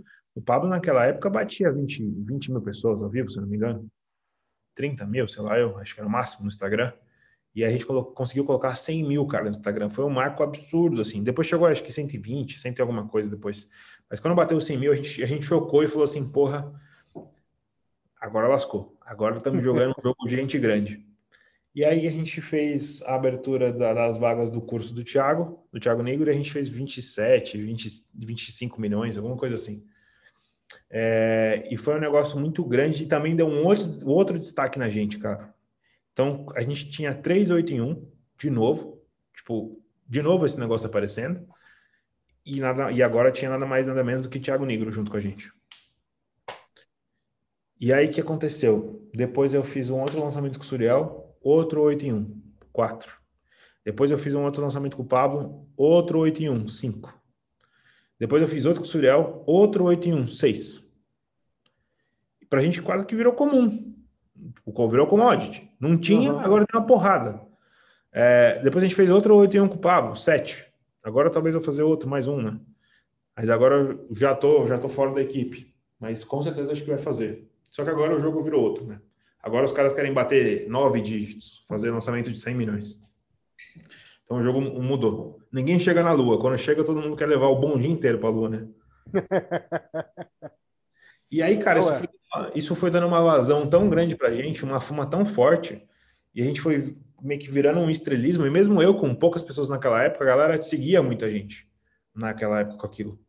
Foi muito bizarro, velho. Foi muito bizarro, foi um negócio muito maluco, assim, que a gente viveu. E, e eles vivem até hoje, né? Lá na, na PLX, o Pablo, o Marcos Paulo tudo mais. E eu sou extremamente grato a eles, cara, tudo que eu passei. É, e eu tenho certeza que eles são gratos às coisas que eu fiz também, porque eu trabalhei muito. Então foi um, um, um, ganho, um ganho, ganho de experiência dos dois lados muito forte. A gente, a gente aprendeu muita coisa e eu vivi muita coisa. E aí depois de um tempo, depois de sete meses como gestor de tráfego, eu saí da PLX e aí depois de um mês o Marcos Paulo me ligou e falou assim, cara, é, te oferecer uma oportunidade para você voltar e você volta como estrategista, você tá afim? E a estrategista era o cara que coordena a equipe, né? Tem as estratégias digitais e tudo mais, e, e caminho de como se fazer a venda de uma forma mais estratégica. E esse cara, obviamente, precisa ganhar mais porque ele cuida de muito mais coisa. Ele cuida de todas as pontas, esse cara. É, é, uma, é, é mais exigência, saca? E claro. eu já estava para lá de condicionado para isso.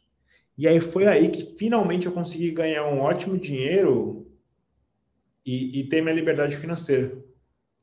E foi a partir daí que eu comecei a faturar 100 mil, 200 mil, 300 mil, 400 mil e fui indo, tá ligado? Foi daí que eu comecei a faturar e ver um dinheiro que eu achei que eu não quero fazer.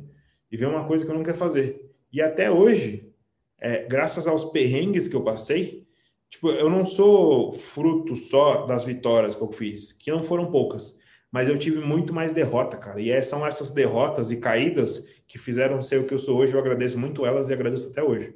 Rapaz, que doideira. Eu sei que você não não não estava conectado nisso na hora, mas eu acabei de falar é, é, esse aspecto. O tanto que a gente apanha, o tanto que a gente leva para aprender a fazer bem o que a gente faz.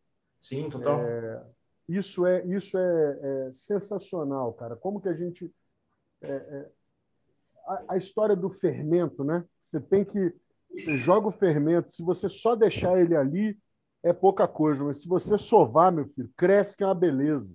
Se bater, o negócio cresce pra caraca. Total. E aí as coisas só foram cada vez melhorando, parte financeira. Existiram algumas crises existenciais depois que eu consegui dinheiro, tipo, tá, e agora que eu vou fazer da vida? Perdi propósito durante algum tempo, demorei um tempo para me recuperar, estudei, me reconciliei com a minha família. Tipo, é muito louco, né? Porque é, existe, e até existem algumas músicas do Djonga, até falei para você, ele, ele conta isso. A galera que vem de baixo, ela cresce o tempo inteiro olhando para cima. Quando ela chega para cima, quando ela chega em cima, ela quer olhar para baixo. Cara, é... é. é ela, quer, ela precisa olhar para baixo para se reconstituir e construir a base dela. Aí essa conversa daqui para frente é uma conversa mais profunda ainda, porque aí não é qualquer um que entende. Pois é. O que que acontece? É você outro dia meio que. Não foi um susto, mas você falou assim: você ouve rap? Eu falei, cara, ouço e gosto muito. Você falou do Jonga, mas eu tenho, tenho uma música que, que ela, ela tá na minha playlist assim, todo dia eu escuto. E, e interessante você falar isso, Arthur. Você, você saca Marcelo D2, provavelmente, né? Sim. Tem, tem uma música que ele gravou com Feijão, chama Joga Corda. Entendeu? Ele, ele, ele manda essa letra. Assim, ele fala é, não moro mais na favela, mas vou lá com frequência. Estou ligadão que já virei referência. Faço maior questão de mostrar para os irmãos e tal. E ele vai contando justamente isso que você falou. Eu chego lá em cima, eu tenho que olhar para baixo, até para jogar, que é o que a música fala. Jogar a corda, para puxar alguém. Não é só voltar lá com, com o nariz em pé, com alguma caridade, mas é jogar corda para ver quem mais que você pode puxar. Isso é legal demais, irmão. Total, porque, tipo, aí a gente começa a entrar numa conversa que eu gosto muito e hoje em dia eu estudo cada vez mais isso. É... Desde que eu ganhei dinheiro, consegui minha liberdade financeira, hoje eu consigo ter tudo que eu quero, graças a Deus, e antes eu passei a vida inteira sem ter nada.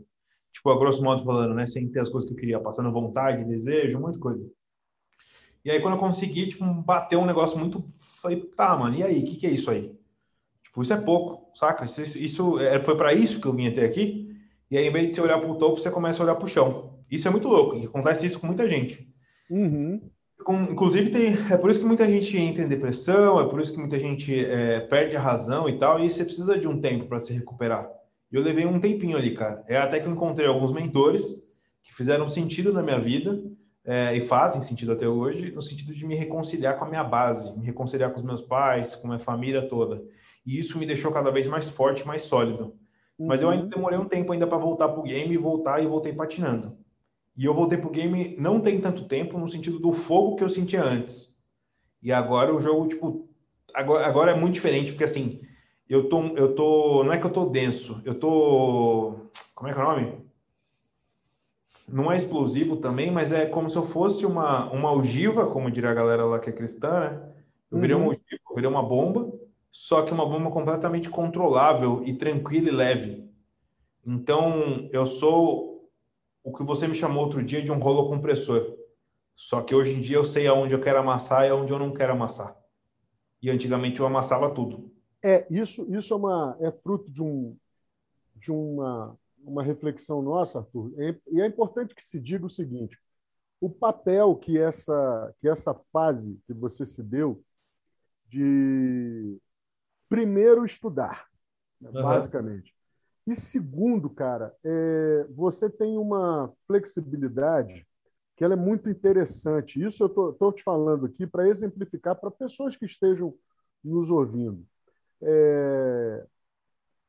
Existe uma possibilidade de você não ser acessado, né? não conseguir chegar aonde, aonde, aonde você, aonde você está tá com a linha de pensamento lá e conseguir fazer a tua cognição atentar para alguma coisa que está ali sendo transmitida por você. Principalmente quando você trabalha numa frequência muito alta é, de cognição. Então, isso nós estamos falando aqui, literalmente, de alto nível, de raciocínio rápido, e literalmente na questão da estratégia. O estrategista, ele olha e ele simula possibilidades. Então, você vai vendo uma conversa, você já está dois, três passos na frente, para ver as possibilidades para onde essa conversa vai levar, seja na negociação, no jeito de desenvolver alguma campanha, é... e principalmente antevendo a reação das pessoas que você vai estudando, do público que você quer alcançar e tudo mais. Em função disso, Arthur, existe essa, essa premissa, do, o flexível domínio do sistema. Então, nesse aprendizado de liderança, é importante quando você entra não só no estudo, mas você vai lá e fala: o que, que esse cara aqui Onde que ele vai chegar? Aí você começa a exercer uma paciência quando você vê o jogo vira. Fala, putz, agora eu entendi o que, que esse cara está trazendo que pode virar o meu jogo. Isso é um negócio raro, porque tem muita gente que entra, entra, perdão, na questão da prepotência. E aí eu quero te fazer uma, uma pergunta muito pessoal, mais uma entre tantas. Como que você trabalha esse jogo, esse game na tua vida? Como é que você vai se, é, prevenindo ou é, se curando de, dessa inevitável prepotência na medida que o nível que o nível sobe, porque nós estamos falando aqui de liderança e é importante que as pessoas que nos ouvem elas entendam que às vezes a gente joga um jogo alto e não percebe a, a, a, a prepotência ela, ela chega muito muito disfarçada de outras coisas. Como que você trabalha isso, Arthur? Cara, eu demorei para entender, viu, Marcelão? Tipo, porque ninguém tinha peito de me falar. Uhum. Eu também não tinha ou saco ou paciência para ouvir. Sim. Porque quando a gente tem muito resultado, e eu tive muito resultado, graças a Deus, e várias, várias coisas aconteceram, você vira meio que quase incontestável, inquestionável, saca? Então você fala, ah, come barro ali que vai dar certo. Entendi. Vai falar, ah, mano, vou comer barro porque o Arthur falou, ele deu resultado e tal. E aí, tipo, você meio que perde o chão. E acontece isso com muita gente famosa. Os caras ficam inquestionáveis, saca? E é por isso que a galera se sente sozinha também. Não tem ninguém para apontar o dedo na ferida desse cara mais. Uhum. E aí, até que eu comecei a tomar uns baques outro dia, eu falei assim, velho, é, de pessoas próximas de mim, de falar assim, cara, isso é tão simples, por que, que você não quer fazer? Ah, porque eu não preciso. Ah, porque eu não quero, eu quero uma coisa maior. Pra quê, velho? E aí foi a hora que eu me questionei, é, é verdade, por que, que eu não faço? Por que, que eu não quero? E aí comecei a tomar os mesmos baques e bater no ego, que é de novo o sofá, que eu comecei lá, lá no começo da conversa, que era tipo, ah, consegui meu reinado aí, vou ficar sentado na minha cadeirinha, na minha cadeirinha no meu trono, com meu cajadinho e com a minha coroa. Só que você não vale de nada, velho. Que a sua vida vai passar, você vai aprender o tempo inteiro. E aí, tipo, ai de você se você desperdiçar a sua vida com um negócio que é besteira. Então, às vezes, um, a ignorância é uma benção para alguns, para a grande maioria, inclusive. É, e outra coisa, a, a, a, o excesso de inteligência às vezes te, te para. E aí você precisa, não excesso de, estou falando de excesso de inteligência da minha parte, mas excesso de informação. E aí você precisa ter a sabedoria de aplicar cada coisa para aquele momento e entender que, cara, você é tão pequeno, você é tão pequeno, você, você é tão pequeno, você acha que você é grande, você é tão pequeno, cara. Tem tanta gente ou maior que você, ou com grandes resultados, ou com várias outras coisas, e você é tão pequeno, você tem tanta coisa para aprender no mundo. E afinal das contas, tipo, você está aqui na vida para isso, você está na vida para aprender. E quando você conversa com milionários, multimilionários e bilionários, e eu conversei com vários deles, porque eu estava numa crise praticamente quase existencial na época, eu falava, cara, por que, que você levanta da cama e por que, que você trabalha ainda? Eu perguntava para eles. E eu não conversei só com 10, não, Marcelo. Eu não, não conversei só com um, não, Marcelo. Eu conversei com 10, 20, conversei com vários. Uhum. E a, a, primeira resposta que vem na ponta da língua é ajudar pessoas. É a primeira resposta. E aí, muito tá dessa conversa que você acabou de falar do Marcelo D2, né? De jogar corda para baixo. É a primeira coisa, ajudar pessoas. Qual é a segunda coisa? Segunda coisa é desafio. Então, quando você chega num certo patamar, e até uma coisa que o Pablo falou outro dia, o cara que é bilionário, esse cara não te esconde nada, cara. Nada. Nada.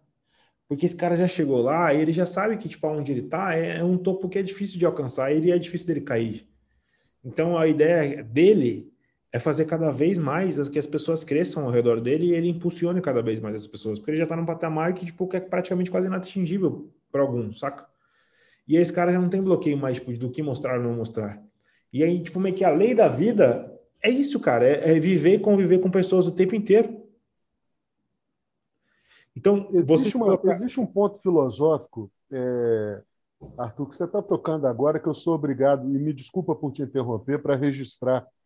É, um, um, escritor moçambicano, Couto, ele fala sobre isso, e é um, um resumo do que esse cara diz é não faz sentido a vida a, a vida solitária. Aliás, diz uma, uma, uma bossa nova, uma canção da bossa nova famosíssima, é impossível ser feliz sozinho.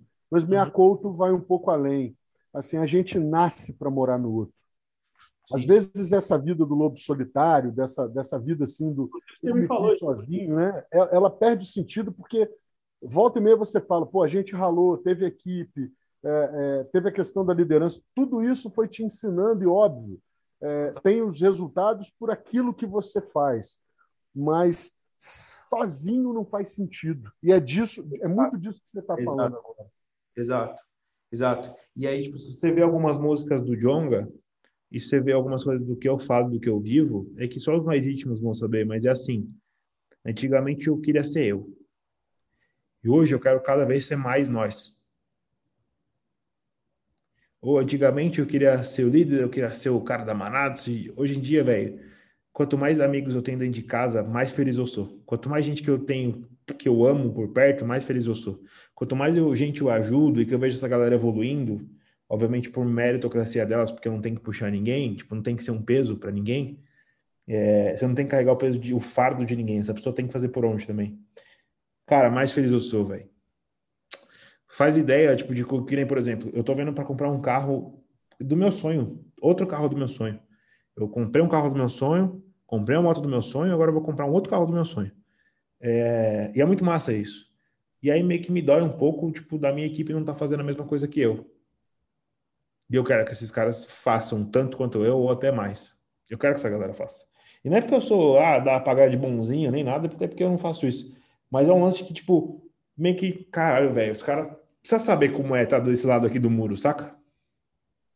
Eu entendo disso, cara. É, é, não, é só, não é só o lance da, da distribuição. Porque eu, outro dia eu estava comentando isso com, com um camarada, ele questionou, porra, porque não sei o que eu falei, cara, não adianta distribuir, porque tem um lance de manter. E o que pouca gente percebe é que o dinheiro gira. E quando o dinheiro gira, quando a grana gira, quando o cara começa a aprender a, a, o valor é, da multiplicação, dele, dele conseguir multiplicar, é que, é que faz a diferença no jogo. Eu entendo perfeitamente o que você está falando, de querer que outras pessoas experimentem essa virada, porque uma coisa, Arthur, é, que você fala, que é uma lição dessa conversa até aqui, é, primeiro, se reconhecer. Quando você reconhece que vai para o sofá, quando você reconhece esses períodos seus de platô, é, e, e, alguns em que você é, até dá uma ré e ao invés de ficar no platô, você desce alguns níveis, alguns degraus que você já trilhou. Isso é importante no reconhecimento. E o segundo, e esse é muito bacana, que é o aspecto da segurança, de você saber. A minha história me mostra que eu posso atingir outros níveis aonde eu estou e posso também dar uma virada na minha vida para ir fazer alguma outra coisa onde eu tenho consciência da minha capacidade de atingir a excelência. Isso é maravilhoso, velho. É, porque é, existe muita gente que prega que você tem que ter a vida perfeita, o exercício perfeito e várias palavras perfeitas. E eu vou te falar que, tipo, até hoje, no íntimo, quando eu convivi com algumas pessoas, não tem nego perfeito não, velho. Não tem gente perfeita, não. E é uma das coisas que eu acho mais massa. Tipo, eu, como cheguei do lado daqui e do lado de cá, tipo, do lado que eu considero que é bem, bem sucedido, tipo, humildemente falando, que eu até vou chegar ainda muito mais longe se Deus quiser me permitir. Amém. É... De que... Até perdi a linha de raciocínio, velho. Você falou amém, eu perdi a linha de raciocínio. que eu vou chegar e tal. Eu cheguei até aqui. Ah, é isso. Queria mostrar para a galera que, mesmo lá de cá, com, com humildemente as coisas que eu consegui e tudo mais, que é possível chegar, é o primeiro ponto que eu quero mostrar o tempo inteiro. E o segundo ponto é, porra, eu sou um ser humano também, eu não sou o cara perfeito, eu não sou uma máquina.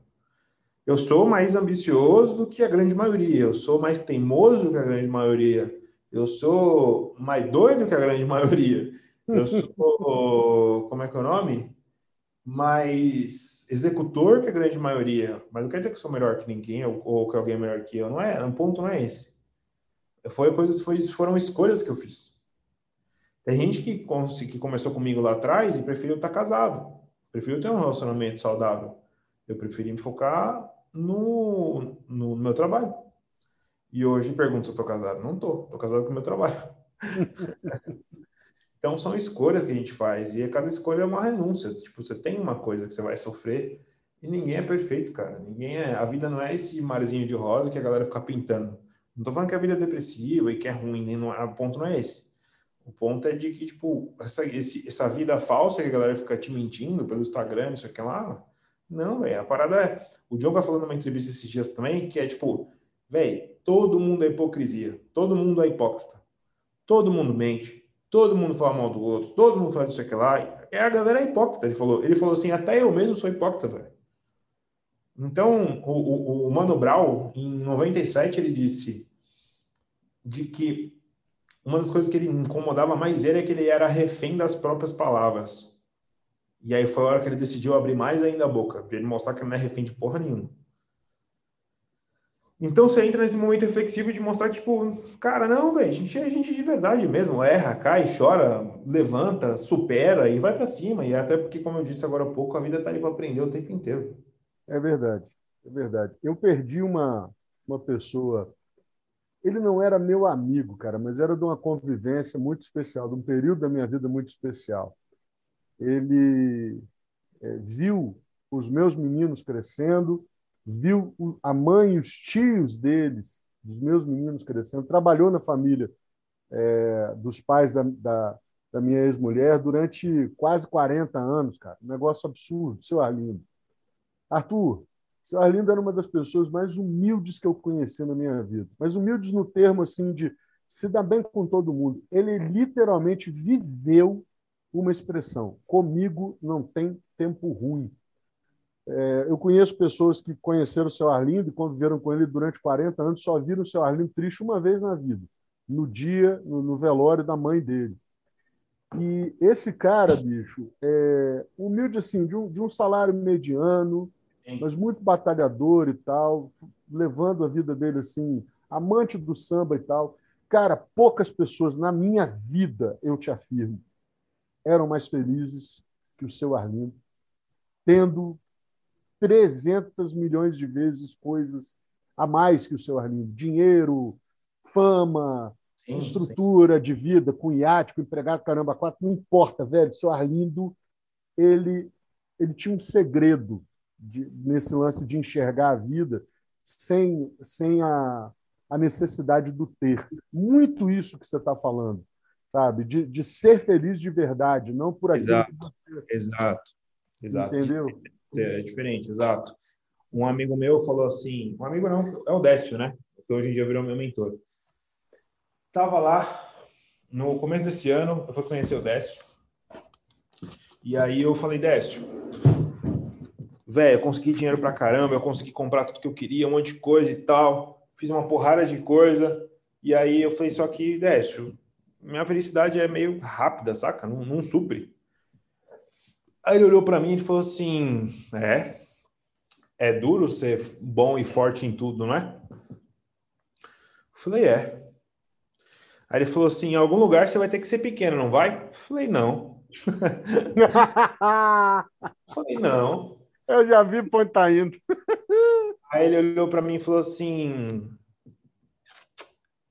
se você não se colocar no, no, seu papel de filho e entender que você é pequeno, que seus pais vieram antes, você provavelmente não vai recuperar essa felicidade que você está querendo e se dar bem com a tua família. E a sua leveza, a sua felicidade não vai vir tão rápido quanto você está achando que vai. Ou talvez nem venha. Aí ele, bate, ele olhou para mim e falou assim: a escolha é sua. Desse jeito, cara. Tipo assim. E aí isso me deu um baque tão forte que eu saí desse evento onde eu falei com ele e eu já fui falar com meu pai, fui visitar minha mãe, que tinha tipo, praticamente 15 anos que eu não visitava. Uau! E foi meio que, tipo, pedir desculpa pra minha mãe, pro meu pai, de ter sido arrogante, de, tipo, achar que eu era bom ou que eu queria provar alguma coisa pra galera. E, velho, foi a melhor coisa que eu fiz de ter me colocado no lugar de filho pequeno, por mais que seja grande, de ter me colocado como pequeno de tipo, eles chegaram antes de mim, eles sabem mais coisas que eu, e quem sou eu para falar que eu sei alguma coisa? Existe um lance da ordem. E o próprio MC da fala isso na, nas, nas músicas dele, quando ele fala de Tom Jobim, quando ele fala da galera que veio lá de trás. Uhum. eu sou uma criança, eu cheguei agora. A galera tá fazendo música muito, o pessoal tá fazendo, fez e tá fazendo música muito mais tempo do que eu. Eu sou um é, mero verdade. Você viu, você assistiu Amarelo falar no MC da? Assisti, um clipe maravilhoso. Cara, sensacional. E ele Sim. fala muito disso também, é verdade. Tá. E aí, eu, eu escuto muito, eu tenho essa maneira de escutar muito de rap, porque acho que conecta muito da onde eu vim e de quem eu era, e a de quem eu sou. Não deixa de, de, de ser, né? É, da onde eu vi, da onde eu aprendi, o que eu vivi. E esses caras chegam num patamar que você pode ver hoje. Você olha o Emicida, quando ele tinha 18 anos, ele era um cara extremamente revoltado, e era o que eu era. É, as músicas agressivas, bem objetivas ali para algumas coisas, treteiro uhum. para caramba. E hoje em dia se olha ele depois de ser pai, um cara totalmente mais ameno, um cara tranquilo, sábio, um tom de voz brando, sossegado, calmo. Olha o Jonga, a mesma coisa. Ele falou que a vida dele mudou depois que ele foi pai. Então tem muito disso da sabedoria, né? Quanto mais velhinho a gente vai ficando, quanto mais matuto a gente vai ficando, mas a gente aprende que não vale a pena você ficar causando confusão por coisa besta, ou se acaba começando a dar importância ao que tem importância. Que são as pessoas e o amor que você sente por elas. É isso. É isso. No final, é, é o, no final das contas, é, é o que vale. Meu querido Arthur, indo para os finalmente dessa primeira etapa, eu já quero de antemão, velho, você precisa voltar. Eu quero te convocar, você me dá mais um, um tempo seu. Mas hoje eu quero te fazer uma, uma, uma pergunta como se fosse para um, um expert do jogo. O uhum. que que você o que que você tem enxergado de perspectiva é, desse mercado digital em termos não só, meu caro, pensando nos infoprodutos, mas até nos produtos físicos que ainda não estão na internet, porque tem muita coisa que ainda não foi para o digital, mas muita. Aliás, muita gente, muita coisa. É. O que que você dentro da tua expertise, dentro das perspectivas, obviamente, é, é, protegendo alguns segredos aí mercadológicos que você deve ter.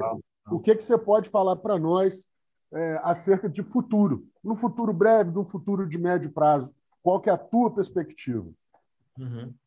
Quando eu comecei a fazer o lançamento lá em 2019, final de 2019, eu olhava aquilo e eu achava muito massa, cara. A gente faturou 200 e poucos milhões, como eu disse. E eu me questionava, falava, velho, até quando que vai isso aqui? E a coisa chegou, né? Agora em 2021 tá muito mais difícil de fazer lançamento. Tá muito mais caro. A cada dia o tráfego pago, afinal você está enfiando dinheiro ali, e tem mais pessoas anunciando. Hoje tem mais gente anunciando do que ontem. E tem mais gente aprendendo a ferramenta do que ontem. É a lei da vida. Tem mais gente nascendo, tem mais gente estudando, tem mais gente enfiando dinheiro natural. Então fica mais caro mesmo. Só que hoje é um mercado mais, é, mais inflado de algumas coisas. E depois da atualização do iOS, algumas coisas técnicas que surgiram no mercado tiveram que ter um aperfeiçoamento, um aperfeiçoamento muito maior, porque agora o cara que fazia tráfego ele precisa entender um pouco mais de coisa técnica. E se você não era o cara que era do tráfego, era o cara da agência, ou o expert, ou algum de alguma ponta do lançamento, você teve que se adaptar a isso, porque isso impactou nos seus resultados com toda certeza absoluta. Uhum. Um preço de um contato que é um lead, que antes era cinco reais, hoje eu vejo o cara pagar 20 reais. Eu vejo o cara pagar 12, 13. Então veio, foi duas, três, quatro, cinco vezes mais do que era antes. As coisas mudaram muito. E aí esse é o, o momento e, o, e, o, e, o, e a fase de agora que, tipo, velho, ou você se profissionaliza ou você cai fora. Ou você se profissionaliza de fato, estuda, investe uma grana, corre atrás, começa a tratar o marketing digital como uma empresa e, um, um, um, uma carreira de fato, ou você vai sair fora. Você vai ficar pouco tempo, ou você vai ser um, empre... ou você vai ser empregado. Porque o mercado vai se profissionalizar cada vez mais. Vai ficar cada vez mais difícil de fazer as coisas. Quem vai se destacar no mercado? Um, quem tiver consistência, só quem tiver consistência com qualidade. E antigamente, para fazer. Antigamente não, nesse último ano e pouco, quase dois anos, muita gente fez dinheiro com pouquíssima qualidade. E se tem gente do marketing aqui me ouvindo, sabe que eu estou falando sério. Sabe que eu estou falando a verdade. Teve muita gente que teve produto ruim na internet que fez dinheiro. E não é crítica a ninguém, não. Era o, era o, era o nível que estava. Só que a regra subiu agora. Hoje as pessoas estão tão descrentes, porque elas viram, elas viram tantos anúncios na internet, que o digital é mais caro, óbvio. Que as pessoas nem acreditam mais se isso é real, se não é real. Então, o jogo mudou completamente. E aí o jogo hoje é muito mais da qualidade. E aí eu sinto afirmar que pouquíssimas pessoas sabem trabalhar na qualidade. O que é bom e o que é ruim. Porque quem é bom da qualidade vai se destacar. Quem é ruim ou vai virar empregado ou vai sair fora. E aí a gente vai fazer uma limpeza do mercado do que está acontecendo. Então vai existir uma evolução absurda do digital, que já está existindo, já está começando. E tudo isso muito veio por conta do Covid, porque muita gente ficou em casa. Muita gente fez dinheiro com quem estava em casa, de pandemia. Quer fazer uhum. dinheiro, você está em casa. E ainda vem uma perspectiva aí de, de, de, permanecer em casa, abre, é o tal do abre e fecha né, do, do, do mercado, do mercado físico, ainda vem muito. Eu quero aproveitar, Arthur, para fazer aqui uma, uma, te pedir uma coisa. Existe caminho, na tua visão, como, como profissional desse ramo, é, saindo um pouco do lançamento, mas do marketing de mercado local? Qual conselho que você, na tua expertise, já vivendo esses números tão fortes, que você pode dar para quem trabalha mercados locais? É, divulgação de, de, de coisas que necessariamente não estão mais físicas, mas gente que tem loja em casa, gente que faz é, é, a divulgação de produtos físicos em redes sociais.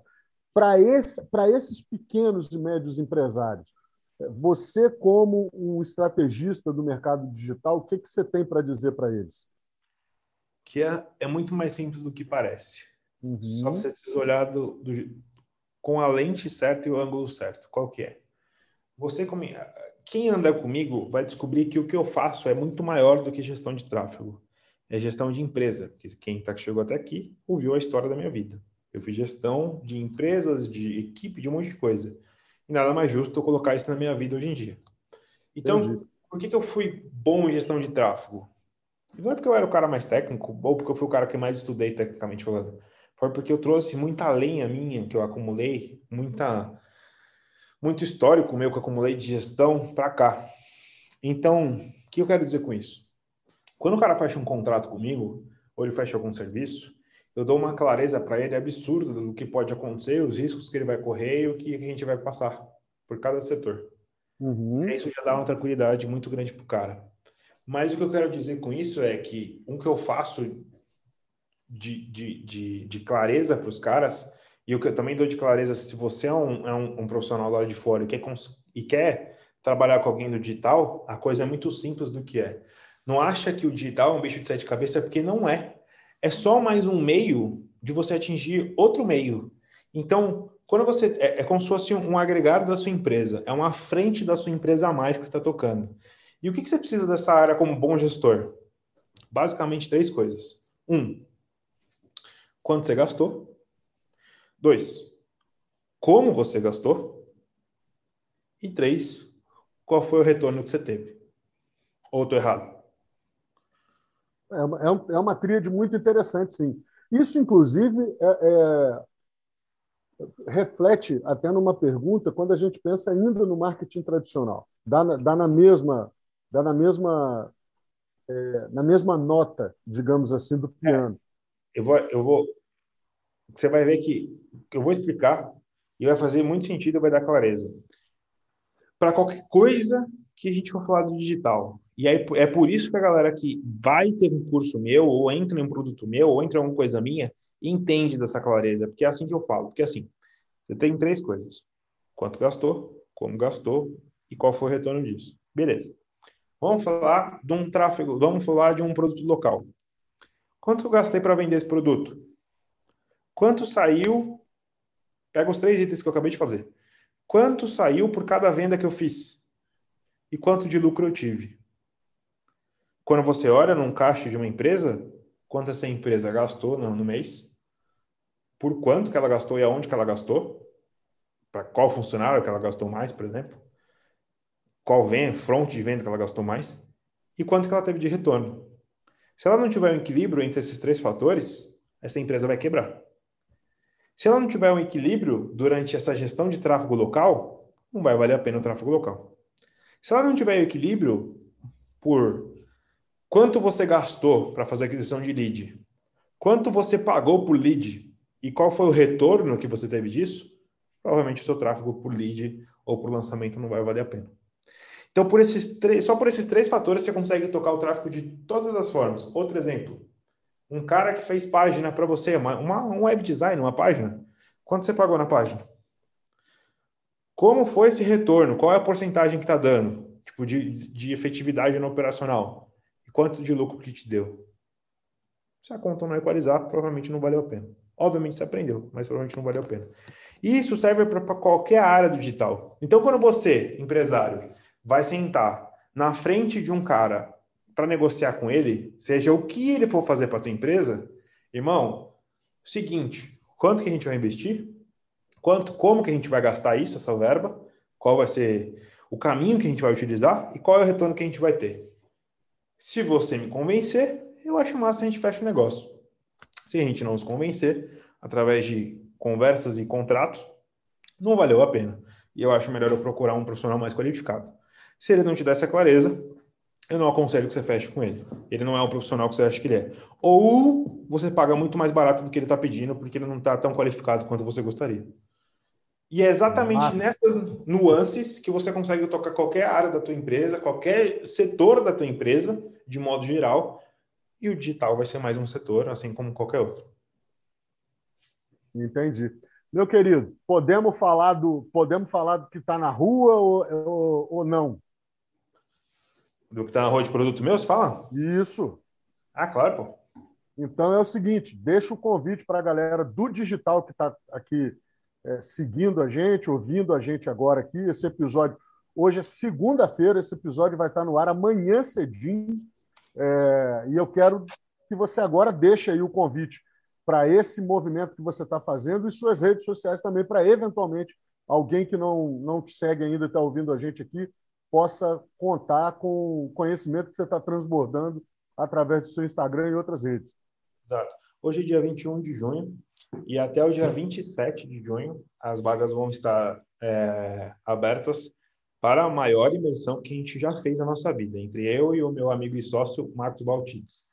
A gente vai contar tudo que a gente fez no mundo digital para poder ter feito mais de 300 milhões faturados, juntando o faturamento com o dele e o meu, Uh, e a gente vai mostrar umas coisas muito incríveis, coisas que eu não vejo ninguém falando no marketing digital, desde desenvolvimento pessoal, nível de cognição, perfil social, gestão de equipe, gestão de empresa, tráfego, copy, posicionamento, é, empresa de modo geral, de fluxo de caixa, de como coordenar, como contratar, como fazer gestão de modo geral. É um negócio meio que sem fim, assim, o que a gente vai fazer. Então, a gente prometeu para a galera que a gente vai entregar algumas horas no dia a dia lá. São sete dias, é uma imersão de sete dias entregando horas de conteúdo ao vivo. Só que, obviamente, a gente vai entregar muito mais porque a gente fala pra cacete, né? Então, e a gente tem muito conteúdo. Exatamente. Não, não foi é, à toa. É um, é um bagulho que você falou na mentoria lá com, com o Misha, com o restante da galera. Over delivery na veia, né? Exato. Over delivery na veia sempre. É o que a gente mais gosta. E a gente, eu e o Marco Bautista, a gente nunca lançou nada desse nível tão profundo como a gente vai fazer agora. E a gente não foi à toa que deixou de fazer e esperou até agora para fazer. Que a gente queria algo extremamente especial. Então, essa é como se fosse um bebê nosso que nasceu. A gente vai apresentar um filho nosso para vocês, e com todo amor e carinho.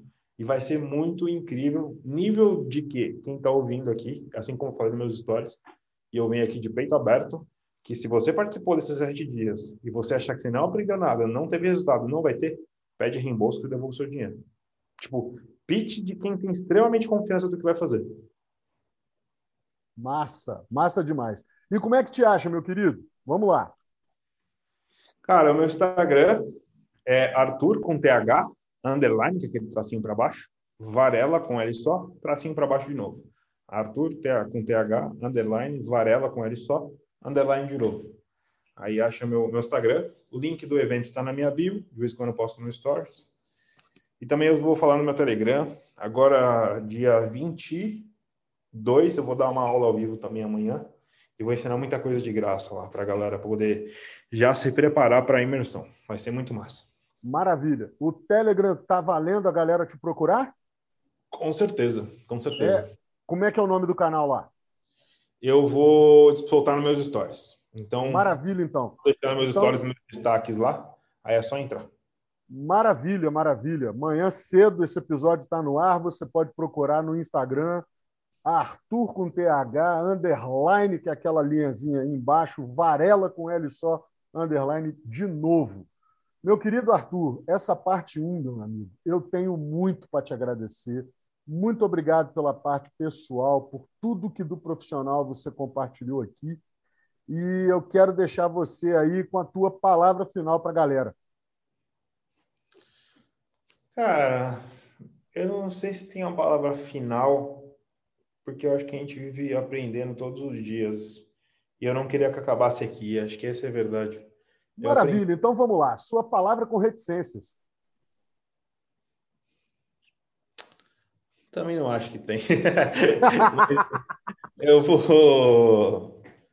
Eu vou uma a reticência coisa... continua, ela deixa em aberto assim, algo, algo para ser completo depois. É uma coisa que, que eu ando fazendo muito e eu tive muito problema na minha vida com isso, Marcelão. Eu sempre vivi o futuro e vivi muito pouco o agora e o presente. E aí, agora, não consigo imaginar nem outro lugar que eu quisesse estar, a não ser estar conversando aqui com você e ter nesse momento de felicidade, entregando conteúdo para a galera. Então, hoje, eu, graças a Deus e com discernimento, e a vida me mostrou isso, que eu consigo viver muito mais o agora do que o depois. Maravilha. Isso me mantém no pé no chão e muito mais executor e com muito mais resultado. Então é isso. Maravilha, maravilha. Meu povo querido, muito obrigado a você que nos ouviu até aqui. Hoje a gente teve o Arthur Varela no improviso planejado. Porque a vida é realmente desse jeito, é viver o melhor momento daquilo que você planejou, tendo que improvisar sempre. Forte abraço, Arthur, com Deus, sucesso e até a próxima, meu irmão. Foi bom demais. Ô, Marcelão, irmão, obrigado. Obrigado pelo convite, é uma honra estar aqui. Abraço para todo mundo, um beijo, é nóis. Vamos viver, caralho. É nóis. Bora! Beijo. Beijo.